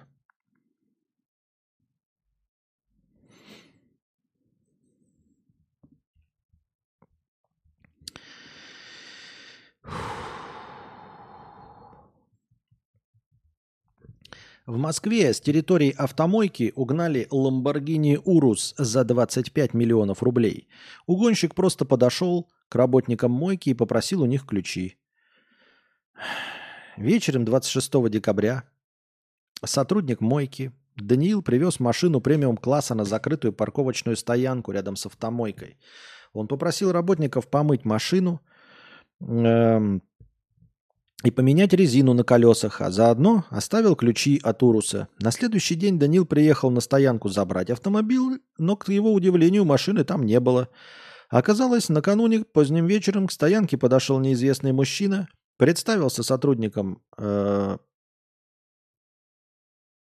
автомойки и просто забрал ключи у него, у ничего не подозревающих работников и уехал на Ламборгини стоимостью 25 миллионов рублей в неизвестном направлении. Вскоре угнанную машину удалось обнаружить. Также полиция задержала угонщика. Им оказался 35-летний дизайнер. Зачем он украл машину 35? Я думал, такую машину берут и сразу гонят куда-нибудь на Кавказ, чтобы там перебить номера и перепродать ее. А так зачем ты? Ну, поймали тебя дизайнер. Что? Покататься на Урусе? Ну, если ты дизайнер, ну накопи денег, ну сними ты на несколько суток, да покатайся на этой машине. В чем прикол-то? Просто так. Наша новая постоянная рубрика поднял с полу себе уголовку.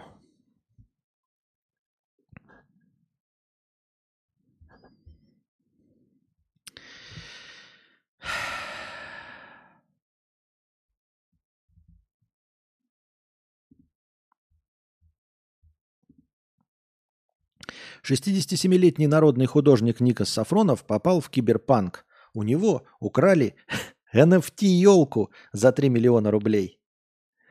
А кто-нибудь мне хочется, давайте дочитаем. Цифровое чудо появилось на свет еще два года назад. Концепция. 250 художников украсили игрушками хвойную пикчу, чтобы все это продать за 3 миллиона. Деньги собирались отправить на развитие юных талантов. Однако с реализацией проекта получилось туго. Не успели сделать специальную площадку для размещения, и все сошло на нет.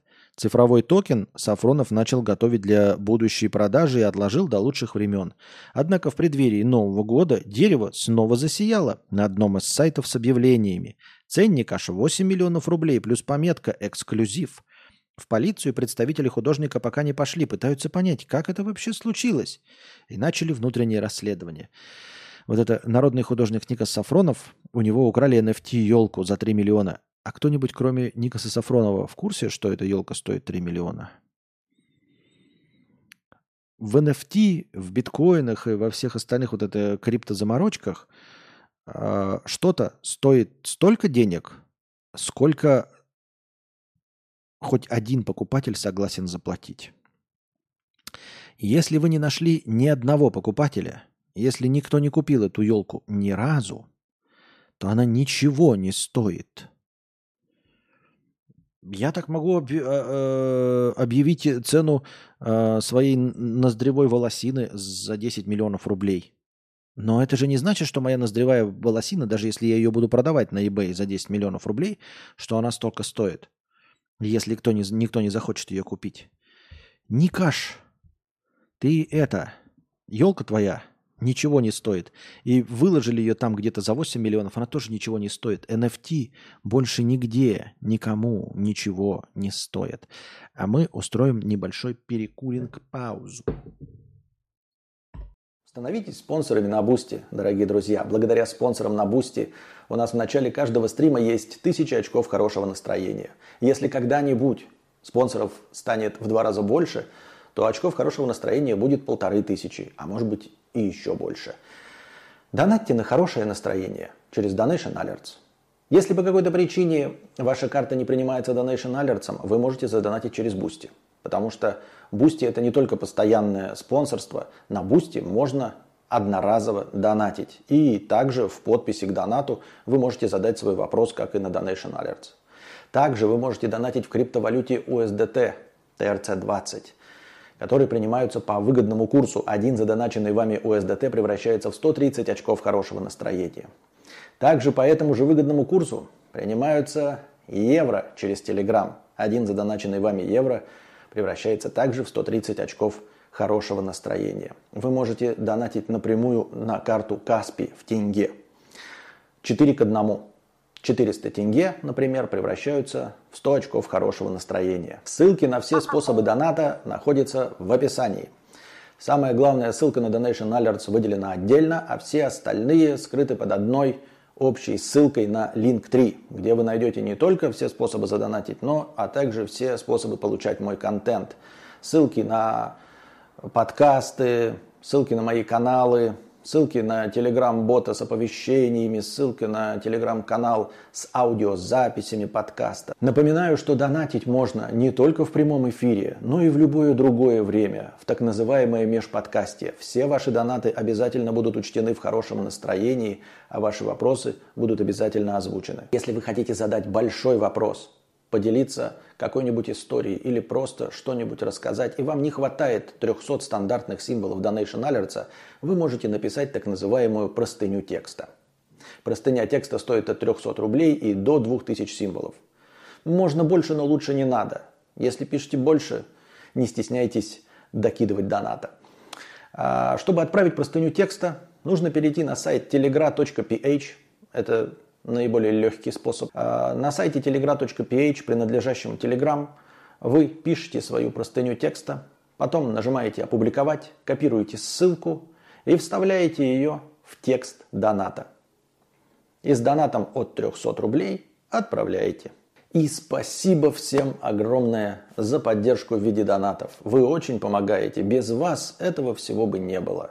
Так что донатьте на продолжение банкета.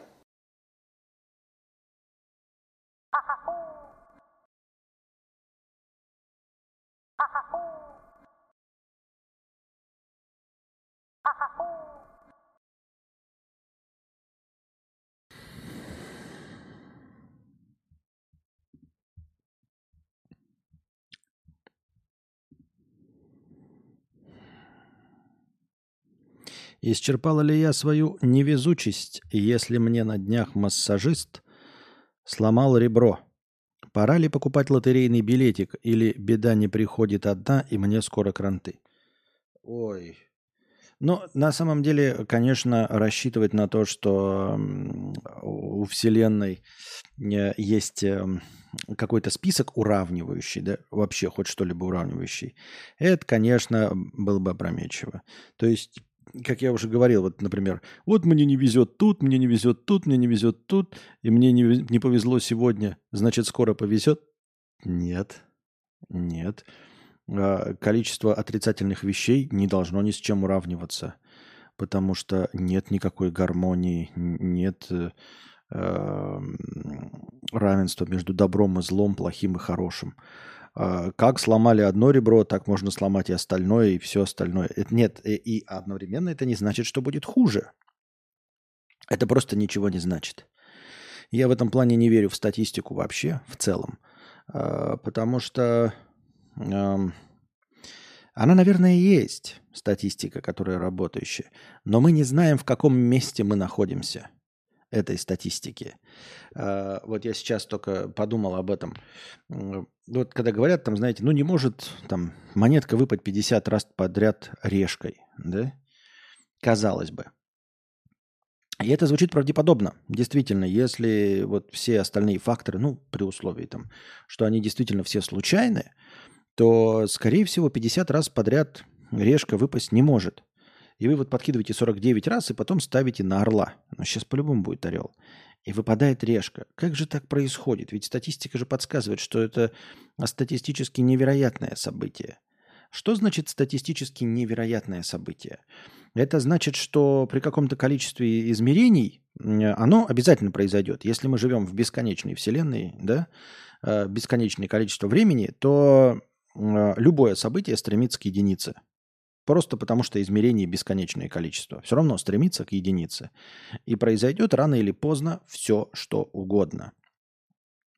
А, но мы же вроде как подбрасывали монетку всего 49 раз. То есть, чтобы 49, э, на 50 раз монетка опять попала решкой, ну это же невозможно, потому что мы же всего 49 раз подбрасывали. Но вот здесь кроется, как мне кажется, и ошибка.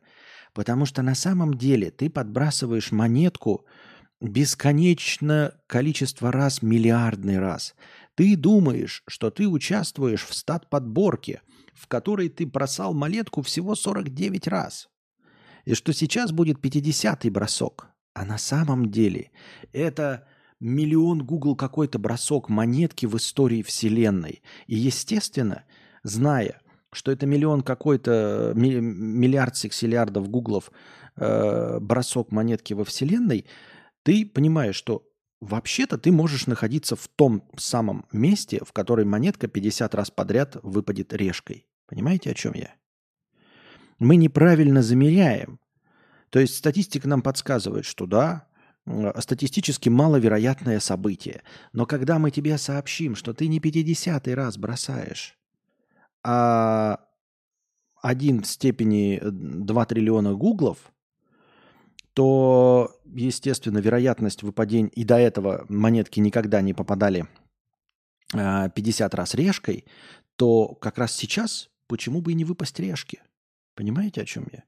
Вот, и все время такие э, измерения.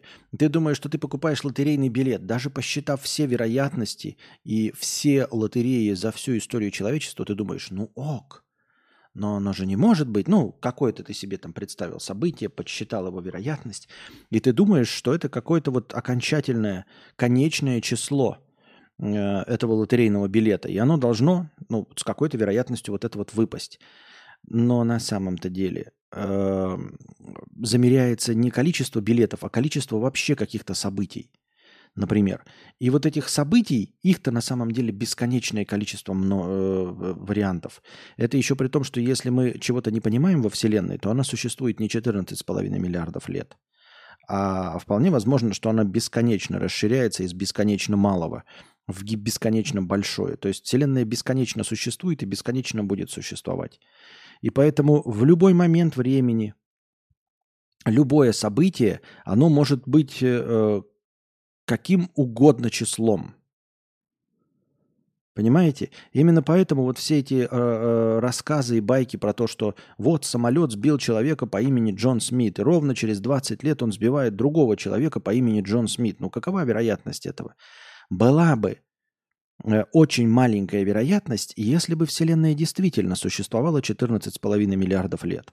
И если бы действительно э, мы были единственной и первой Землей в истории э, Вселенной, и пока еще, да, мы были бы первой единственной в истории Землей, и, конечно, такое событие было бы маловероятным. Но если мы представим себе, что есть миллиарды разных вселенных, мультивселенной, и в ней миллиарды э, разных земель с миллиардами разных вариантов, просто вплоть до атома, находящегося в другом месте, то мы понимаем, что мы можем находиться в любом месте этой стат-выборки – в абсолютно любом месте этой стат-выборки. А значит, никакое событие, даже в пределах нашей короткой жизни, не может быть маловероятным. Если Вселенная бесконечна, с чего вы взяли, что вы первый вариант э, Васи Пупкина? Вы Google триллионный вариант Васи Пупкина. И именно тот вариант, на которого сегодня упадет рояль. Хотя это м, статистически маловероятное событие, как вам кажется, потому что вы же единственный Вася Пупкин и ваша жизнь не так уж и долга. Э, площадь Земли огромна, роялей не так уж и много, и еще меньше этих роялей падает. Еще меньше этих роялей падает на голову людям. Но на самом-то деле в бесконечно существующей Вселенной все рояли падают на голову кому-нибудь. В каком-то из вариантов Земли эм, рояль обязательно падает кому-то на голову. И все остальные варианты к моменту твоей жизни и твоей вселенной уже перебраны. Ты самый последний человек на Земле, на самом деле, из всех вот пет, петель, временных петель, вот вселенная существует, предположим себе, петлями, петлями, петлями. И уже все варианты, при которых все остальные люди попали под рояль, уже были. Ты как раз находишься в том варианте, в котором рояль упадет на тебя. Как-то так. Поэтому рассчитывать на то, что э, с нами не произойдет ничего плохое или что количество плохого на нашу э, жизнь ограничено, нет, не ограничено. С чего вы взяли, что вы не находитесь в том варианте, как раз э, в том по счету варианте, на которого все беды свалятся именно на вас. Одновременно вы не можете быть уверены, что э, произойдет что-то, не произойдет чего-то хорошего. Тут никак нельзя рассчитать. Нельзя сказать, что вот у меня в жизни было 10 хороших событий и 9 плохих. Следующее событие должно быть плохим. Нет, никто за этим не следит. Никто не уравновешивает ничего вообще. Поэтому у кого-то может быть тысяча отрицательных событий и ни одного хорошего, и оно никогда не наступит. И наоборот, кто-то должен э, постоянно, может постоянно быть гостем дружком фортуны, и никогда с ним ничего плохого не случается и не случится никогда. Потому что ничего ни с чем не уравновешено и не должно быть уравновешено. Александр с покрытием комиссии 138 рублей 47 копеек. Про уголовку. Коллеги на работе обчистили дачу. Ребят поймали.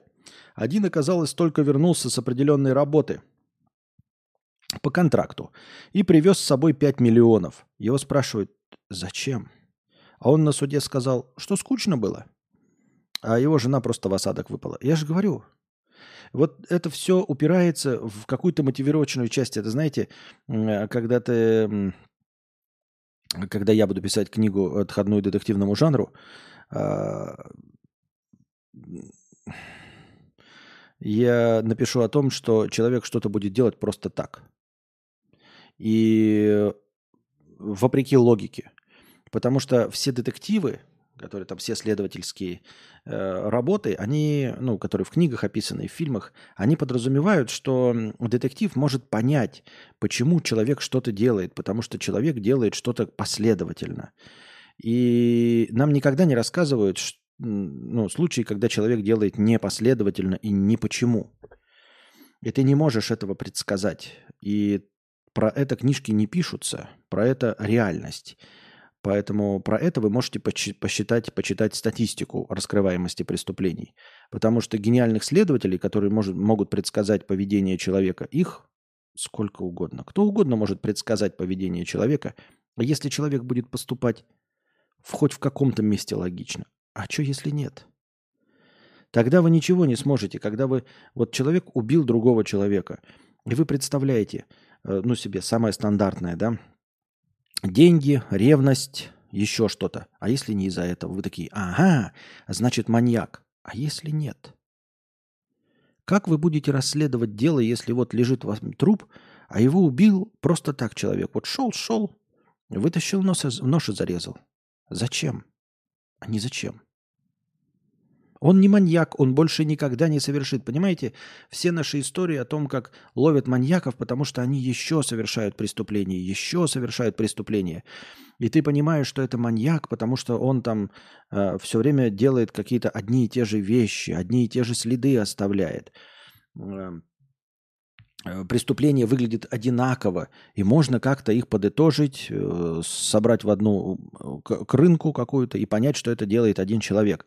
А что если человек шел-шел, пырнул и ушел? Он не маньяк. И он больше никогда не совершит этого. Ему не понравилось. Он думал, что он маньяк, а он не маньяк. Вот он убил, и ему не понравилось. И он такой маньяк, который больше никогда не совершит преступление. Почему? Вы будете искать так, кого-то с отклонениями, кто, возможно, умер. То есть он совершил первое убийство, а потом попал под машину. Например, можно написать популярный детектив о том, что он шел-шел и умер, попав под машину. И это было бы необычно, потому что на самом-то деле это был маньяк. Но что если у вас маньяк совершил только одно убийство? Представьте себе, и больше никогда не совершал. Как вам такой детектив? Что с этим делать? Вот ты выходишь такой следователь, да? Я помните, я вам уже говорил, что писать об исследовательской работе такой э, машинальной, рутинной, э, завязанной на криминалистике, и когда у полицейского ничего не получается. И вот одно у него дело такое будет. Когда есть труп, и без всяких причин, и он пойдет и поищет, найдет всех гопников в этом районе, да, только что вышедших из тюрьмы, кто мог бы, и поймет, что это не они. Никаких доказательств и поймет, ну, честно поймет, что это не они. Что никто не из знакомых этого человека не убил. И тогда он будет искать маньяка. Да? И подумает даже, а вдруг это маньяк с одним убийством, который после этого умер. Я буду искать просто людей с отклонениями, и которые недавно умерли. Может быть, это они. И он их найдет тоже. И никак не сможет связать это убийство. И рано или поздно примет решение, что да, это был один из тех вот... Вот мужчина был. Про него соседи говорят, что он кошек вешал. Он был одиноким бобылем, и вот через день после убийства он попал под машину и умер. Наверное, это был он. И он успокоится и закроет дело. А человек, который на самом деле убил, он будет ходить по дороге. Потому что он шел-шел, ему что в голову сбрело, и он убил человека. Подумал, тварь я дрожащая или право имею. И убил. А после того, как убил, посмотрел на это, понял, что ему это не понравилось. И ушел. И все. В реальности такого полно. Да, полно. Вот это и есть те нераскрытые преступления. Об этом не пишут, об этом нельзя написать, потому что ни один такой убийца не пойман. Это не были пьяные подростки. Это не был какой-то случайный прохожий, э, который с ним поссорился. Хоть кто-нибудь бы услышал крики. Нет, не было никакой ссоры, не было никакой агрессии. Человек, который это сделал, не маньяк, он больше ничего не совершал. И он не умер. И вы ничего с этим не можете поделать. О чем я говорил вообще? А, это к тому, что для чего люди что-то делают. Вот поэтому статистика раскрываемости на самом деле, по большей части, она состоит только из бытовухи. Когда доподлинно сразу известно, что ну вот тебе труп пьяной жены, вот пьяный муж с топором в руках. Все, все понятно, кто кого убил. Такая бытовуха, когда сразу понятно, что ближайший человек и совершил э, это преступление. А когда преступление чуть посложнее, тогда все, это же тупик. Это же просто тупик, потому что ты начинаешь включать логику. А ты видишь, ну бабку, да? Кто мог убить бабку, например? Я бы понял, что если бы это была старуха-проценщица, и у нее было бы куча денег и куча врагов. Но эта старуха не проценщица. Может, ее хотели ограбить? Так у нее и денег не было. А он убил, потому что не знал, что у нее нет денег. Он убил и ушел, и даже деньги не взял, потому что думал, что у нее есть деньги, а денег у нее не было. Например. Например, как вариант. И, и ты пытаешься найти какую-то логику в этом поступке, какую-то вражду, какую-то еще что-то, свидетелей чего-то. Никто ничего не видел, потому что нет простой логической связи, потому что человек поступает нелогично. Я думаю, в уголовной практике таких случаев много. Я думаю, бесконечно много. Я говорю о том, что их нет в, масс-ме- в масс-медиа. У любой бабки полно врагов. Полно врагов, но ни один из них не будет ее убийцей. Я только что оторвал кусочек кожи на ожоге от кипятка. Подумал, что он, что он зажил. А нет. Под ним рана, и теперь течет кровь. Я не в том варианте вселенной, где ранка зажила. Да, ты не в том варианте. Протянок и говно. 500 рублей простыня текста. Простыня про писю. Есть у меня проблема прямо до сих пор. Пися стоит, но при сексе не стоит. Нервничаю и падает. Я уже и к докторам обращался, и не раз, а толку ничего. Но простыня не про то, как это вылечить. По итогу пью какое-то лекарство, и плюс как минус как-то справляюсь. Простыня про то, как это изменило мою жизнь. Я парень не страшный, но и не шибко красивый, так сойдет. Так вот, девушки в моей жизни были. Немного, но случалось. И проблема всегда была в том, что я не мог просто посношаться э, со случайной девушкой. Я знал, что член не встанет, и боялся позора. Э, Оттого на посиделках на дачах, всяких там вписках и нефо- нефорских тусовках я всегда сливался с этой темой и ни с кем не спал. Потом я уже перестал быть нефором и с пацанами ходил в клубешники, и там та же фигня. Был, правда, всего один случай, но я его запомнил. Нас с другом хотели снять две дамы и отвезти в сауну. Дамы были лет на пять нас старше. Ну, по мне так разница хорошая, я бы поехал. Я помчался, прям пулей. Мне такое впервые было. И очень хотелось, но нет. Опять страх, что пися не работает, и что я делать буду, как вообще потом э, и другу в глаза смотреть, который этого не знал. В общем, вся моя жизнь была достаточно целомудренной, но не от того, что я такой, а от того, что член вяленький был в нужный момент. Сейчас я уже женат и пью, опять это название лекарства, и все у меня около нормально. Понятно, что я бы совсем другой жизнью жил, если бы не эта фигня. Э, Другой какой-то, но тут не про нее. Я вообще рад, сейчас даже счастлив почти. Хотел рассказать, как так получилось. В классе в девятом мне одноклассница, встречающаяся с 30-летним кавказцем, рассказала, что, мол, всякое бывает, и член не встает, похихикали да спать. Я тогда задумался сильно, как так член не встает, и стал нервничать. На тот момент я был девственником. Ну и вот эти слова просто взяли и сломали мой член. Раз и пополам, и все. Вот такая вот история. Это очень странная история с триггером, дорогой друг, и тебе нужно пойти к сексопатологу, да? Это как- какое-то какое ответвление э, специальное от эм, психотерапевтов, как я понимаю. Тебе нужно с этим разобраться. Так не должно быть. Нельзя так триггериться на слова. Э, Я имею в виду, что я понимаю, что ты был впечатлительным, но вообще в принципе на слова нельзя быть таким впечатлительным ни в каком возрасте. Это не, какая-то, не какое-то травмирующее событие. Это такое ощущение, знаешь, что это какая-то отдаленная форма, ну не ОКР, а как тебе сказать?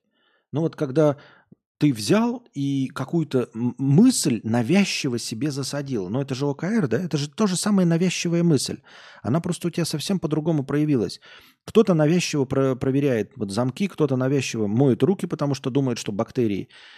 Это тоже же где-то вот увидел человек, что бактерии могут его убить. И вот эта вот навязчивая мысль, что бактерии могут его убить, заставляет его по 20 раз на, на день мыть руки. А у тебя единичный разговор с женщиной совершенно случайный. Она даже и не знает, что она нанесла тебе травму. Она и не могла ее нанести. То есть здесь дело в э, как раз-таки навязчивой мысли. То есть это была, могла быть любая другая мысль. Может быть, в этот момент раскрылась какая-то твоя чакра, и именно этот разговор именно так повлиял. А в этот момент мог быть совершенно другой разговор. Например, был бы разговор про то, что пауки, там кто-нибудь, какой-нибудь дурачок вышел бы и сказал бы тебе, что пауки могут насмерть укусить. И ты бы до конца жизни боялся пауков. Но от пауков можно избавляться, знаете, дома. Э, Бояться там, бегать от них, но их всех дома вытравить. А тебе рассказали именно про нестоячий член. И это запало тебе в душу, и вот осталось такой твоей навязчивой идеей. И от этой навязчивой идеи ты никак не можешь избавиться. Но избавляться от навязчивых идей – это работа психотерапевтов, насколько мне известно. Я могу ошибаться, просто говорю, мне кажется, что это вот... Ты особенно рассказал историю про эту навязчивую идею. Э, Я хотел сначала, пока начинал читать твой текст, хотел тебе сказать, что это что-то может быть вроде формы асексуальности. И сказал бы тебе, ну и жопу, ну не можешь и не можешь, да? Делов-то. Но ты завел жену, у тебя нормально там с таблетками и получается. И ты рассказал историю, как это произошло. То есть ты помнишь даже ключевое событие. Если бы просто так, ну, знаете, вот не стоит, ну и как бы и член бы с ним. А ты видишь ключевое событие. И при участии хи- химикатов у тебя все работает. Это когда химикаты просто, они не отключают какое-то твое вот это состояние э, психологическое. Просто возбуждение сильнее, чем э, стресс от навязчивой идеи. Я думаю, что и во все вот эти вот, э, когда работают таблетки, всякие Виагры, Сиалисы и прочее, они все работают, они просто, ну, когда у человека физически возможно стоять э, писюну, и вот он встает. То есть э, они перебарывают таким образом э, таблетки психологические барьеры какие-то. Как перебарывают? То есть они просто сильнее возбуждают, просто сильнее возбуждают. И это возбуждение сильнее, чем стресс, который угнетает. Вот и все. А это значит, что с этим можно работать и без таблеток. Я так думаю, мне так кажется. То есть э, вполне возможно, что ты из тех людей, которые, вот как тут Александр рассказывал, много лет потратил, а потом пошел, или кто там рассказывал, э, в больницу и узнал, что на самом-то деле... А, глаза-то вылечить у нас э, подписчик рассказывал. Что у него в детстве сказали, что глаз не вылечить, и он так и ходил с ним. А потом, леча здоровый глаз, обнаружил, оказывается, с нормальными врачами, что и первый глаз всегда можно было вылечить. Вот, и ты так всю жизнь живешь, от того, что ты всю жизнь живешь, и тебе до этого никто не смог помочь, это не значит, что помочь нельзя. Обратите на это внимание, ребята. Если вас что-то беспокоит, я понимаю, что иногда могут опускаться руки, да, если особенно это не смертельное что-то, и вы думаете, ну вот я сходил к таким врачам, к таким врачам. Ну ладно, вы можете отдохнуть какое-то время. Но появится возможность, например, вы переехали в новый город, да, а у вас не проходят прыщи, э, я не знаю, на лице. Сходите к тем врачам, которые в новом городе. Вот вы весь свой город обошли, никто вам помочь не смог. Да, руки опускаются, ничего нельзя сделать, неизлечимая болезнь. Хорошо, продолжайте жить. Но вдруг переехали в другой город, вдруг поехали куда-то там за границу, есть денежки, ну сходите вы к другим специалистам. Ну проверьте еще, а вдруг получится. Вдруг постепенно как-то да получится. Why бы и нет. Пробуйте, пробуйте, пробуйте.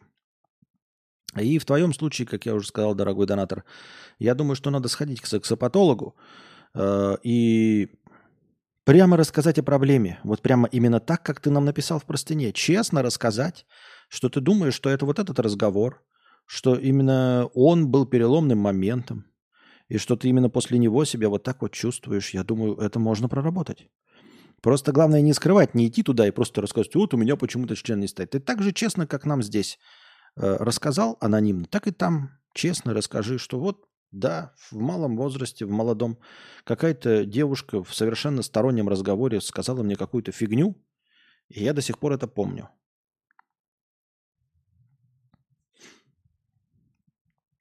Если не теребонкой две недели, то стоит вообще на все округлое. Ладно, я спать. Завтра напишу простыню, может быть, как вообще может не, как вообще может не стоять. Не, ну, может, физически просто не стоять. Ну, что значит, как, как люди не могут ходить, у них есть ноги, а ходить не могут. Ну, и все. Совсем физически может не стоять, например. Так.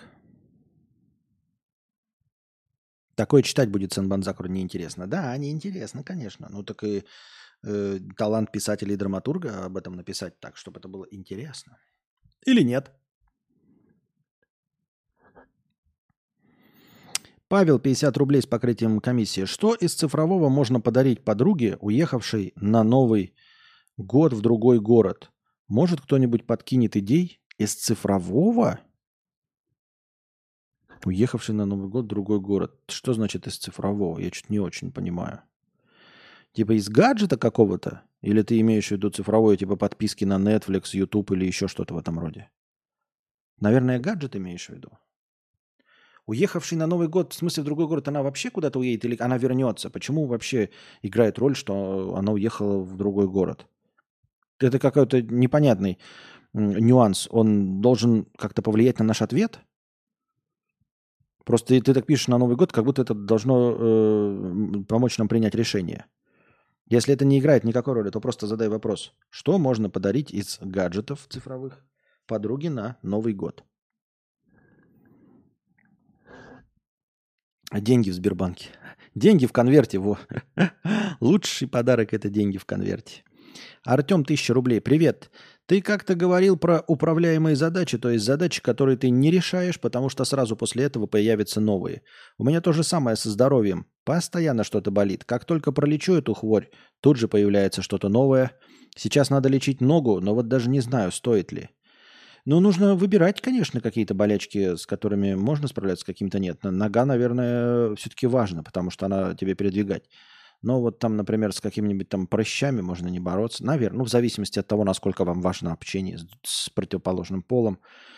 Вот. Еще какие-нибудь там зуд жопы, может быть, э, неважный. А ногу-то, наверное, надо лечить. Если ты ее подволакиваешь, и она у тебя болит во время ходьбы, то это может вызвать совершенно другое. Ты можешь, например, болит нога, и будешь меньше ходить, меньше двигаться, и растолстеешь. То есть э, может быть причиной э, других отрицательных явлений, которые сделают твою жизнь значительно менее приятной.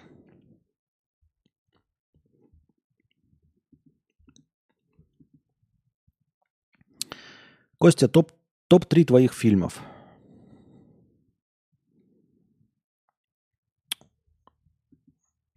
Ну, как топ-3? Ну, э, вот нельзя же так задавать вопросы. Да нет никакого топ-3 фильмов.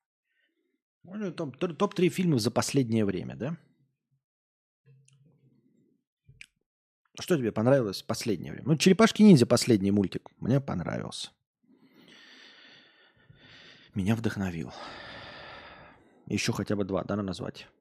Стоящих, хороших кинофильма за последнее время. Ой, не знаю. Не знаю. Я даже... Мне дело в том, что еще память плохая. Я не помню, что я смотрел, в принципе. Один плюс один, Аватар и Терминатор. Понятно.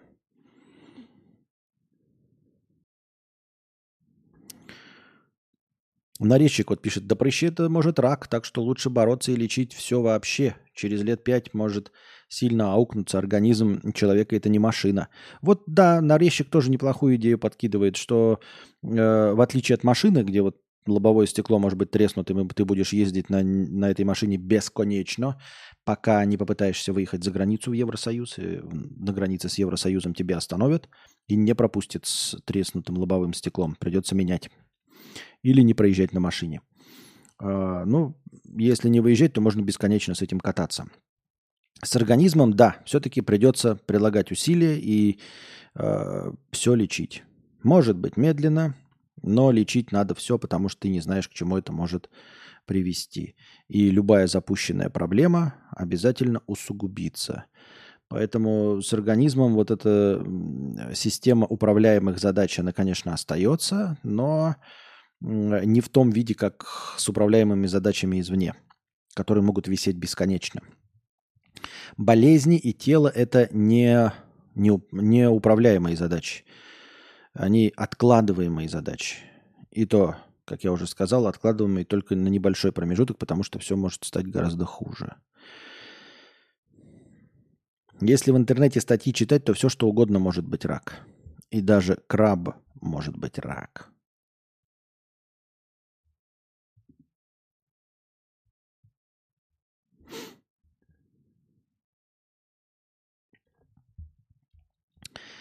Так, так, так, так, так, так, так, так, так, так.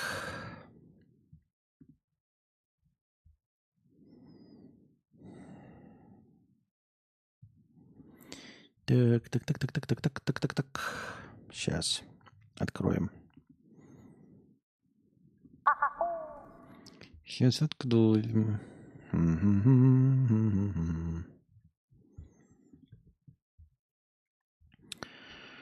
А.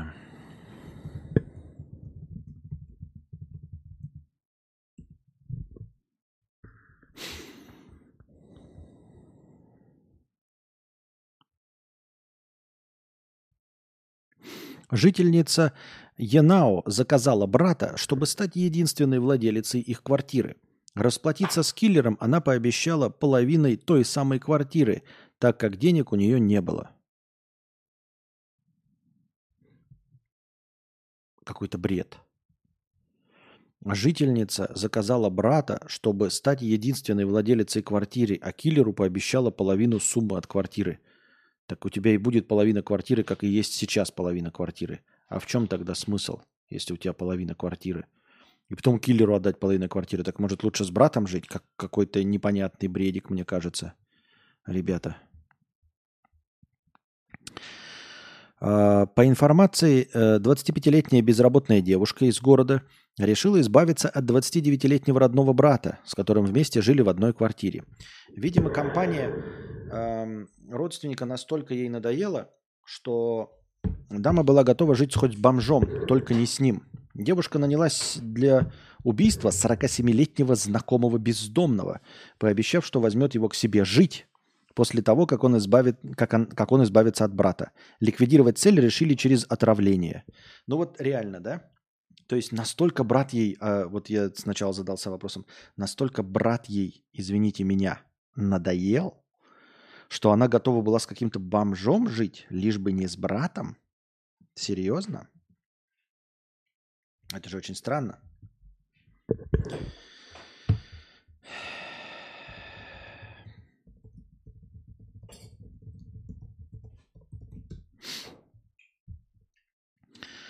Ам,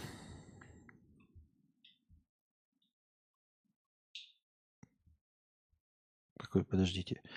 В назначенный день ямальский hitman, ямальский hitman, ямальский как будто с э, Ямайки, э, заявился на алкопосиделке сестры и брата и подлил последнему в водку муравьиный спирт, смешанный с каким-то сильно действующими лекарствами. Мужчине резко стало плохо, но он успел самостоятельно вызвать скорую, его экстренно госпитализировали.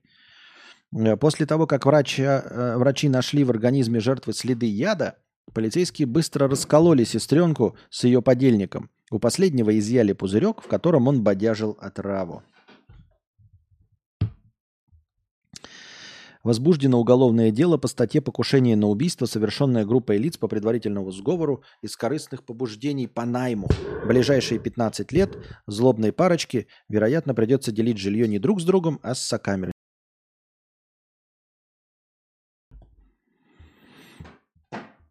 Так.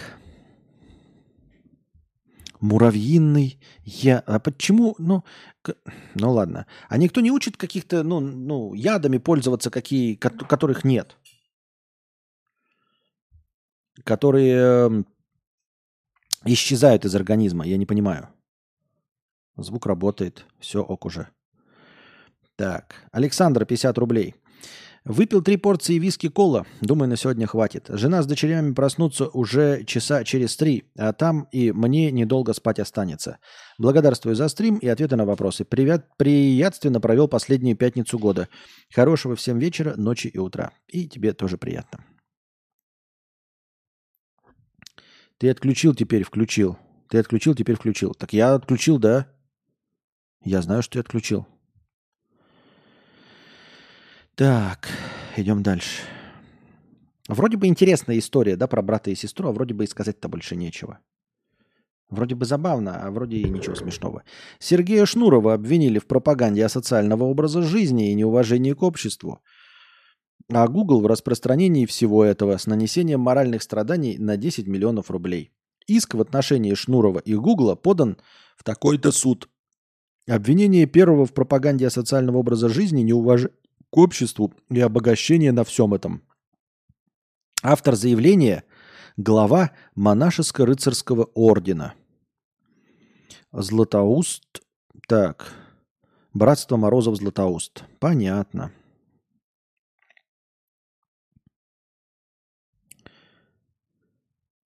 Так.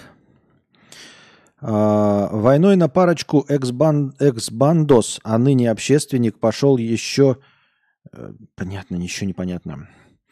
Э, общественник пошел э, еще год назад, но только сейчас суд принял обращение к рассмотрению почему-то. Эм, вот тут недавно же сам Шнуров что-то по поерничал в своих стихотворениях в сторону вечеринки Ивлеевой, а вот и за ним пришли, за старым предателем Невзорова. Ну, не то чтобы за ним пришли, но мне просто кажется, да, целый год пытался э, глава монашеского рыцарского ордена, э, общественник, целый год э, подавал, видимо, на него в суд, но только сейчас суд принял обращение к рассмотрению. Мне интересна формулировка. А, пропаганда асоциального образа жизни, неуважение к обществу и обогащение на всем этом. Это где сейчас у Шнурова? Ну вот я понимаю, что можно привязать что-нибудь там в 2001 году, когда он там а- алкозавр был, э, но он же давным-давно прилизанный, прическа у него какая-то э, престарелого официанта в дореволюционной России, вот это половые были, которые, знаете, ходят в такой фарточке э, с полотенчиком через руку, и вот такая поло- прическа такая плюгавая, когда лоб уже забегает, вот лысиной, да, забегает, а он все еще хочет казаться волосами, здесь ему что-то сделали, какую-то шапочку типа каре, и вот, ну, такой плюгавый половой, такой, чего изволите, Эм, дор- дорогие и гости, чего изволите? И вот за чаевые удавится. Вот так сейчас выглядит Шнуров. И он так выглядит уже последние, наверное, лет пять или семь. Э, Какое асоциальное, а какой социальный образ жизни он пропагандирует? В каком месте? Он же уже даже и не алкаш, и, по-моему, еще и веган обоссанный. Какое неуважение к обществу он пропагандирует? И обогащение на всем этом. Где он пропагандирует обогащение на нездоровом образе жизни, на асоциальном образе жизни и неуважение к обществу? Это как? Это, ну, то есть мне тоже вот непонятно. э, Вообще, э, был бы человек, и статья найдется. Это мы все с вами знаем, правильно? А что есть такая уголовная статья? Да не уголовная статья, наверное, да? Ну, я не знаю, как она там называется. Но был бы человек, и статья найдется. Но проблема в том, что наше законодательство, оно такое изначально довольно жесткое. Как все мы знаем, эм, жесткость закона смягчается необязательностью его исполнения, но тем не менее оно специально написано так, что в случае чего любого из нас можно подтянуть. Вот. И Шнурова, конечно, можно подтянуть, но просто есть же масса других каких-то более обоснованных, эм, что-то я сегодня плохо формулирую, более обоснованных э, претензий к господину Шнурову, за которые его можно было бы подтянуть. Правильно?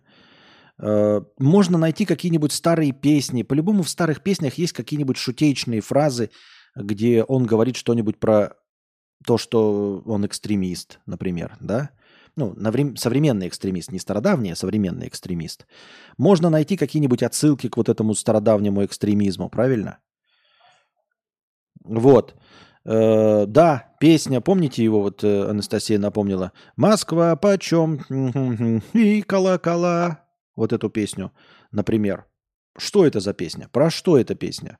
Разве она не призывает к чему-нибудь? Правильно? То есть можно же было ну, по- поработать, если ты целый год хотя бы этим занимаешься.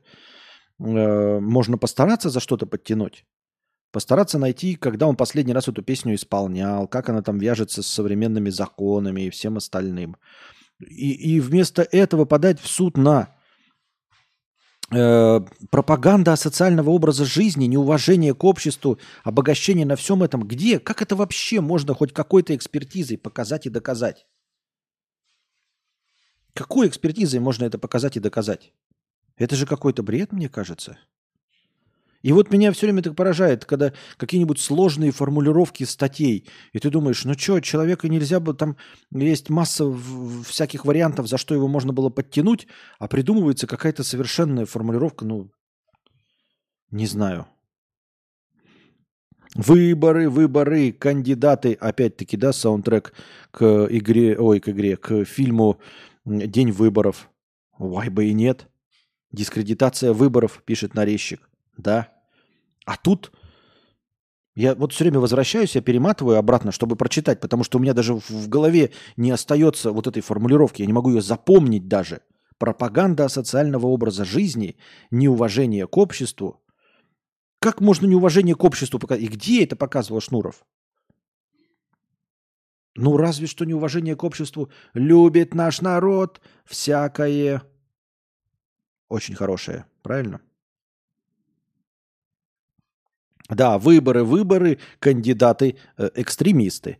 Опять же, ну, современные экстремисты, как э, утверждает э, автор этой песни, например. Не знаю. Мне кажется, странновато.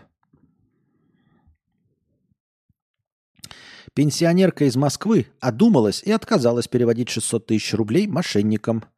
В итоге за нее это сделала ее дочь. Ха!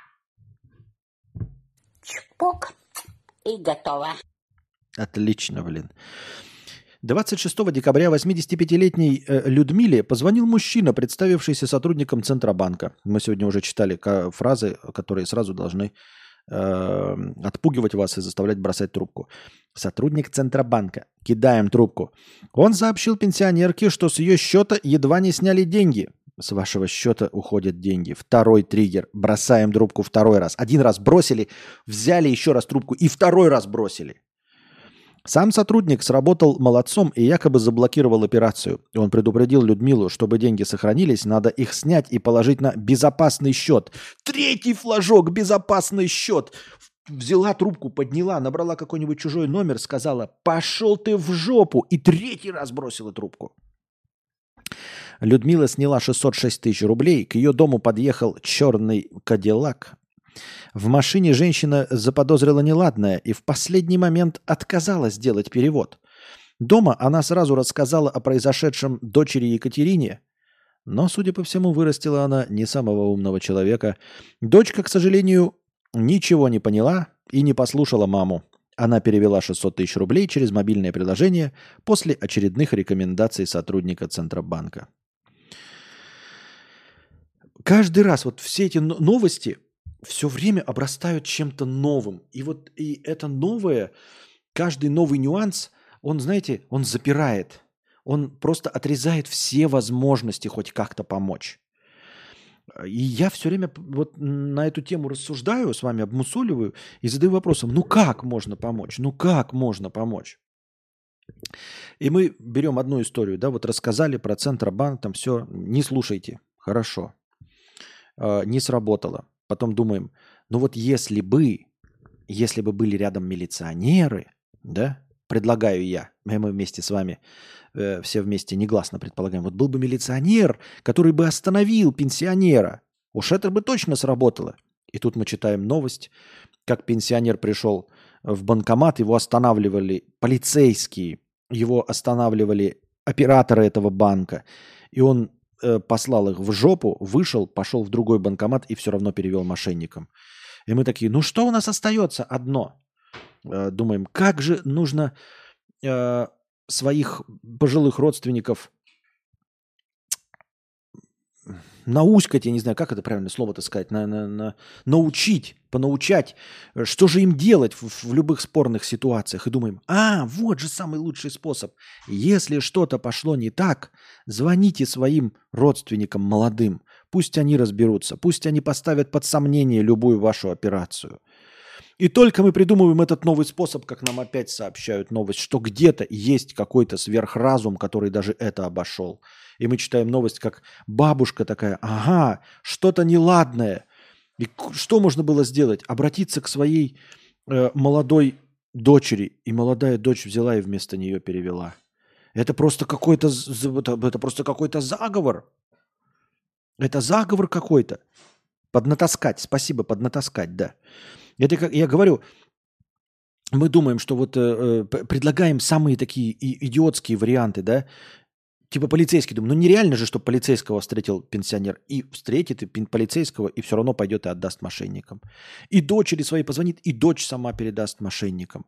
Мне кажется, что довести до абсурда это можно только следующей ситуацией. Ждем такую новость, когда эм, пенсионер попытается перевести деньги, не попытается перевести точнее, а позвонит в полицию, в настоящую полицию, и настоящий полицейский за него переведет мошенникам. Не потому, что он будет злой Нет, не потому, что он будет злой.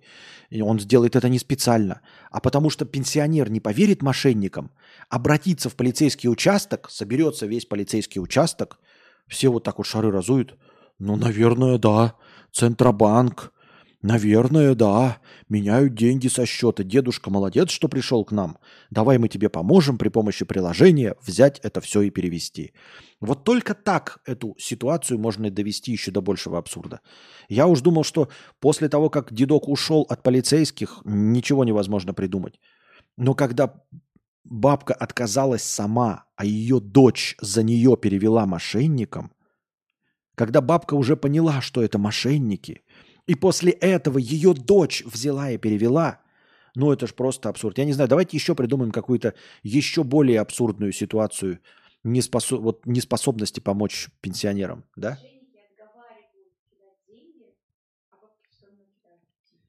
Но это, вот Анастасия подсказывает, мошенники отговаривают кидать деньги, а бабки все равно. э. Слушай, мошенники переводят другим мошенникам деньги. То есть бабки звонят мошенники и говорят ей перевести деньги. Она не соглашается, она не соглашается, потому что они мошенники. И потом, спустя какое-то время, ей звонят другие мошенники, незнакомые первым, и говорят, нужно перевести деньги. А она такая говорит, вы мошенники. А они такие, почему вы решили, что мошенники? А потому что мне уже такие звонили и сказали перевести деньги. И эти мошенники вторые такие, «А, так бабушка, вас реально хотят обмануть и помогут мошенникам, помогут бабке перевести деньги другим мошенникам. Это даже, я даже не могу до конца сформулировать эту мысль, по-моему, звучит абсолютно идиотично. Поэтому, я полагаю, нам стоит ждать такую новость. Какие еще варианты у нас есть? Абсурдности этой ситуации. Бабка звонит, в ц... здесь звонят мошенники и говорят, Центробанк там что-то такое. Она звонит в Центробанк, и в Центробанке берет человек трубку и такой, «А, а я и не знал, что у нас такое. И спросит у бабки, а какой безо... О, вот! Слушайте, еще более абсурдная ситуация я придумал. Бабка э, будет переводить деньги мошенникам, ей же дадут какой-то счет, и она позвонит проверить, типа, а правда ли такое происходит. Позвонит Центробанк, а там возьмет трубку работник Центробанка и такой, «А, а я не знал, бабушка, а скажите мне номер этого безопасного счета. Она скажет, и этот работник Центробанка свои деньги, которому вообще никто не звонил, сам возьмет и переведет тоже на этот якобы безопасный счет. Вот это будет, вот это будет апофеоз. То есть бабка такая, «Хм, по-моему, я перевожу деньги мошенникам. Надо позвонить в Центробанк и узнать, действительно ли пятитысячки выходят из обращения. И позвонит Центробанк, и там такой дебил. «О, Дайте мне этот счет, я свои деньги туда тоже на этот безопасный счет переведу. Вот это будет круто. Вот это будет просто... Я не знаю, по-моему, после этого впадем в сингулярность, и мир схлопнется просто. Мошенники проводят социальный эксперимент, что им не надо переводить, и она переводит и квартиру переписывает. А, да-да-да. Знаете, люди проводят социальный эксперимент, типа разводят бабок, а потом на последнем этапе говорят, то есть это такой, знаете, социальный эксперимент, чтобы научить э, этих э, бабок не переводить деньги. И показывают по телевизору, э, как они разводят бабок, вот такие. И на последнем этапе все заходят вместе с полицейскими и говорят, бабушка, как же так? Как же так вы поверили? Мы же вам рассказываем по телевизору, что это все нельзя делать. Это был пранк. Мы вас хотели научить. Ни в коем случае в будущем не переводите деньги, пожалуйста, никогда и никому. И вы, дорогие зрители, посмотрев, как на это среагировала бабушка, учитесь, что не нужно слушать эм, никаких людей, мошенникам звонящих. Программа заканчивается, и на счет этой программы, которую это они показали как мошенническую схему, начинают капать деньги. Потому что люди, посмотревшие по телевизору, начинают переводить им деньги на их безопасный счет. Они уходят от этой бабки, и эта бабка, которой они только что сообщили, что они мошенники, переводит им деньги все. Бабки звонят мошеннику и говорят, что беспокоятся за свои деньги, хотят их уже перевести. Кстати, тоже вариантик, да? Например, бабка 300 тысяч, например, отдает какому-нибудь мошеннику на безопасный счет. И все, и живет себе спокойно. Мошенник уходит на мороз и забывает об этом. И вдруг, спустя полгода, заново звонок с этого номера. Он думает, а что там может быть?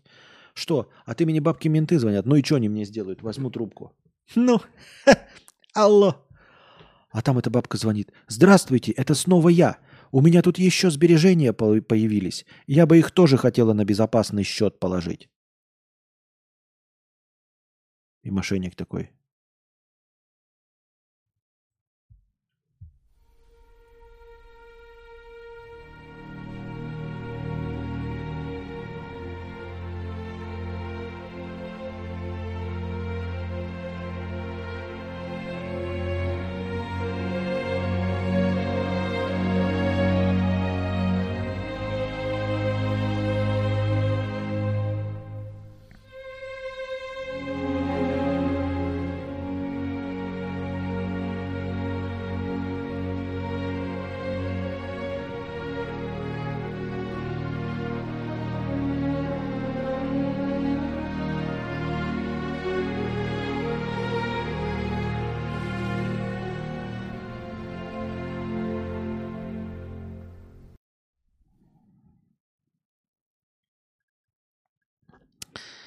Так.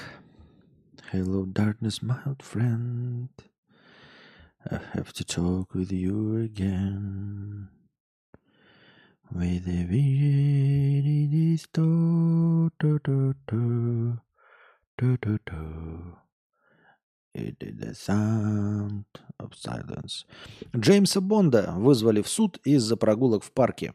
Актер Пирс Броснан, прославившийся ролью агента 007, совершил спешие прогулки во всех термальных зонах, а также в Йеллоустоунском, Йеллоустоунском каньоне, нарушив таким образом установленные запреты и ограничения.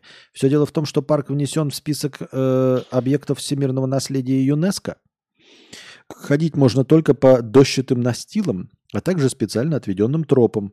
За несоблюдение таких правил предусматривается 6 месяцев лишения свободы и штраф до 5000 долларов.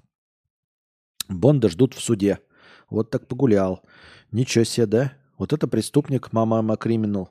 С дорожки сошел в э, объекте всемирного наследия ЮНЕСКо. Ну что тут можно? Только посочувствовать Пирсу Броснану. Конечно, злодей и негодяй. Осудить его. Я думаю, отменить надо его. И вырезать из всех сцен э, в предыдущих частях Бонда, где он играл. Его лицо заменить на Дэниела Крейга. Пока тот тоже не совершит какой-нибудь вопиющий поступок. Например, выпьет виски с фантой, а не с колой. Еще вариант. Звонят первые мошенники, получают деньги. Бабка узнает, что это мошенники. Через час э, э, занятия другие мошенники и новости, что они не мошенники. Надо быть осторожнее, потому э, и так много раз. Я прочитал твое сообщение. Спасибо. Я прочитал его так, как будто ты не самый нормальный человек. Ну, бывает, я так читаю иногда. Что уж тут делать? Что уж тут поделать, дорогие друзья. Итак, мы на сегодня заканчиваем наш сегодняшний подкаст. Надеюсь, вам понравилось, дорогие друзья. Спасибо огромное вчерашнему Евгению, который обеспечивал наше сегодняшнее хорошее настроение донатом в USDT. Мы его отсиживали. Шесть с половиной тысяч очков хорошего настроения благодаря Евгению. Не так много других донатов, но всем огромное спасибо. Ребят, напоминаю, что по 50 рублей, по сколько угодно. Все это продлевает стрим. Чем больше будет людей, чем больше минимальных донатов, тем дольше мы будем сидеть. Спасибо вам всем огромное. Приходите завтра, приносите добровольные пожертвования. Пока держитесь там. Вам всего доброго, хорошего настроения и здоровья. Можно заказывать кино.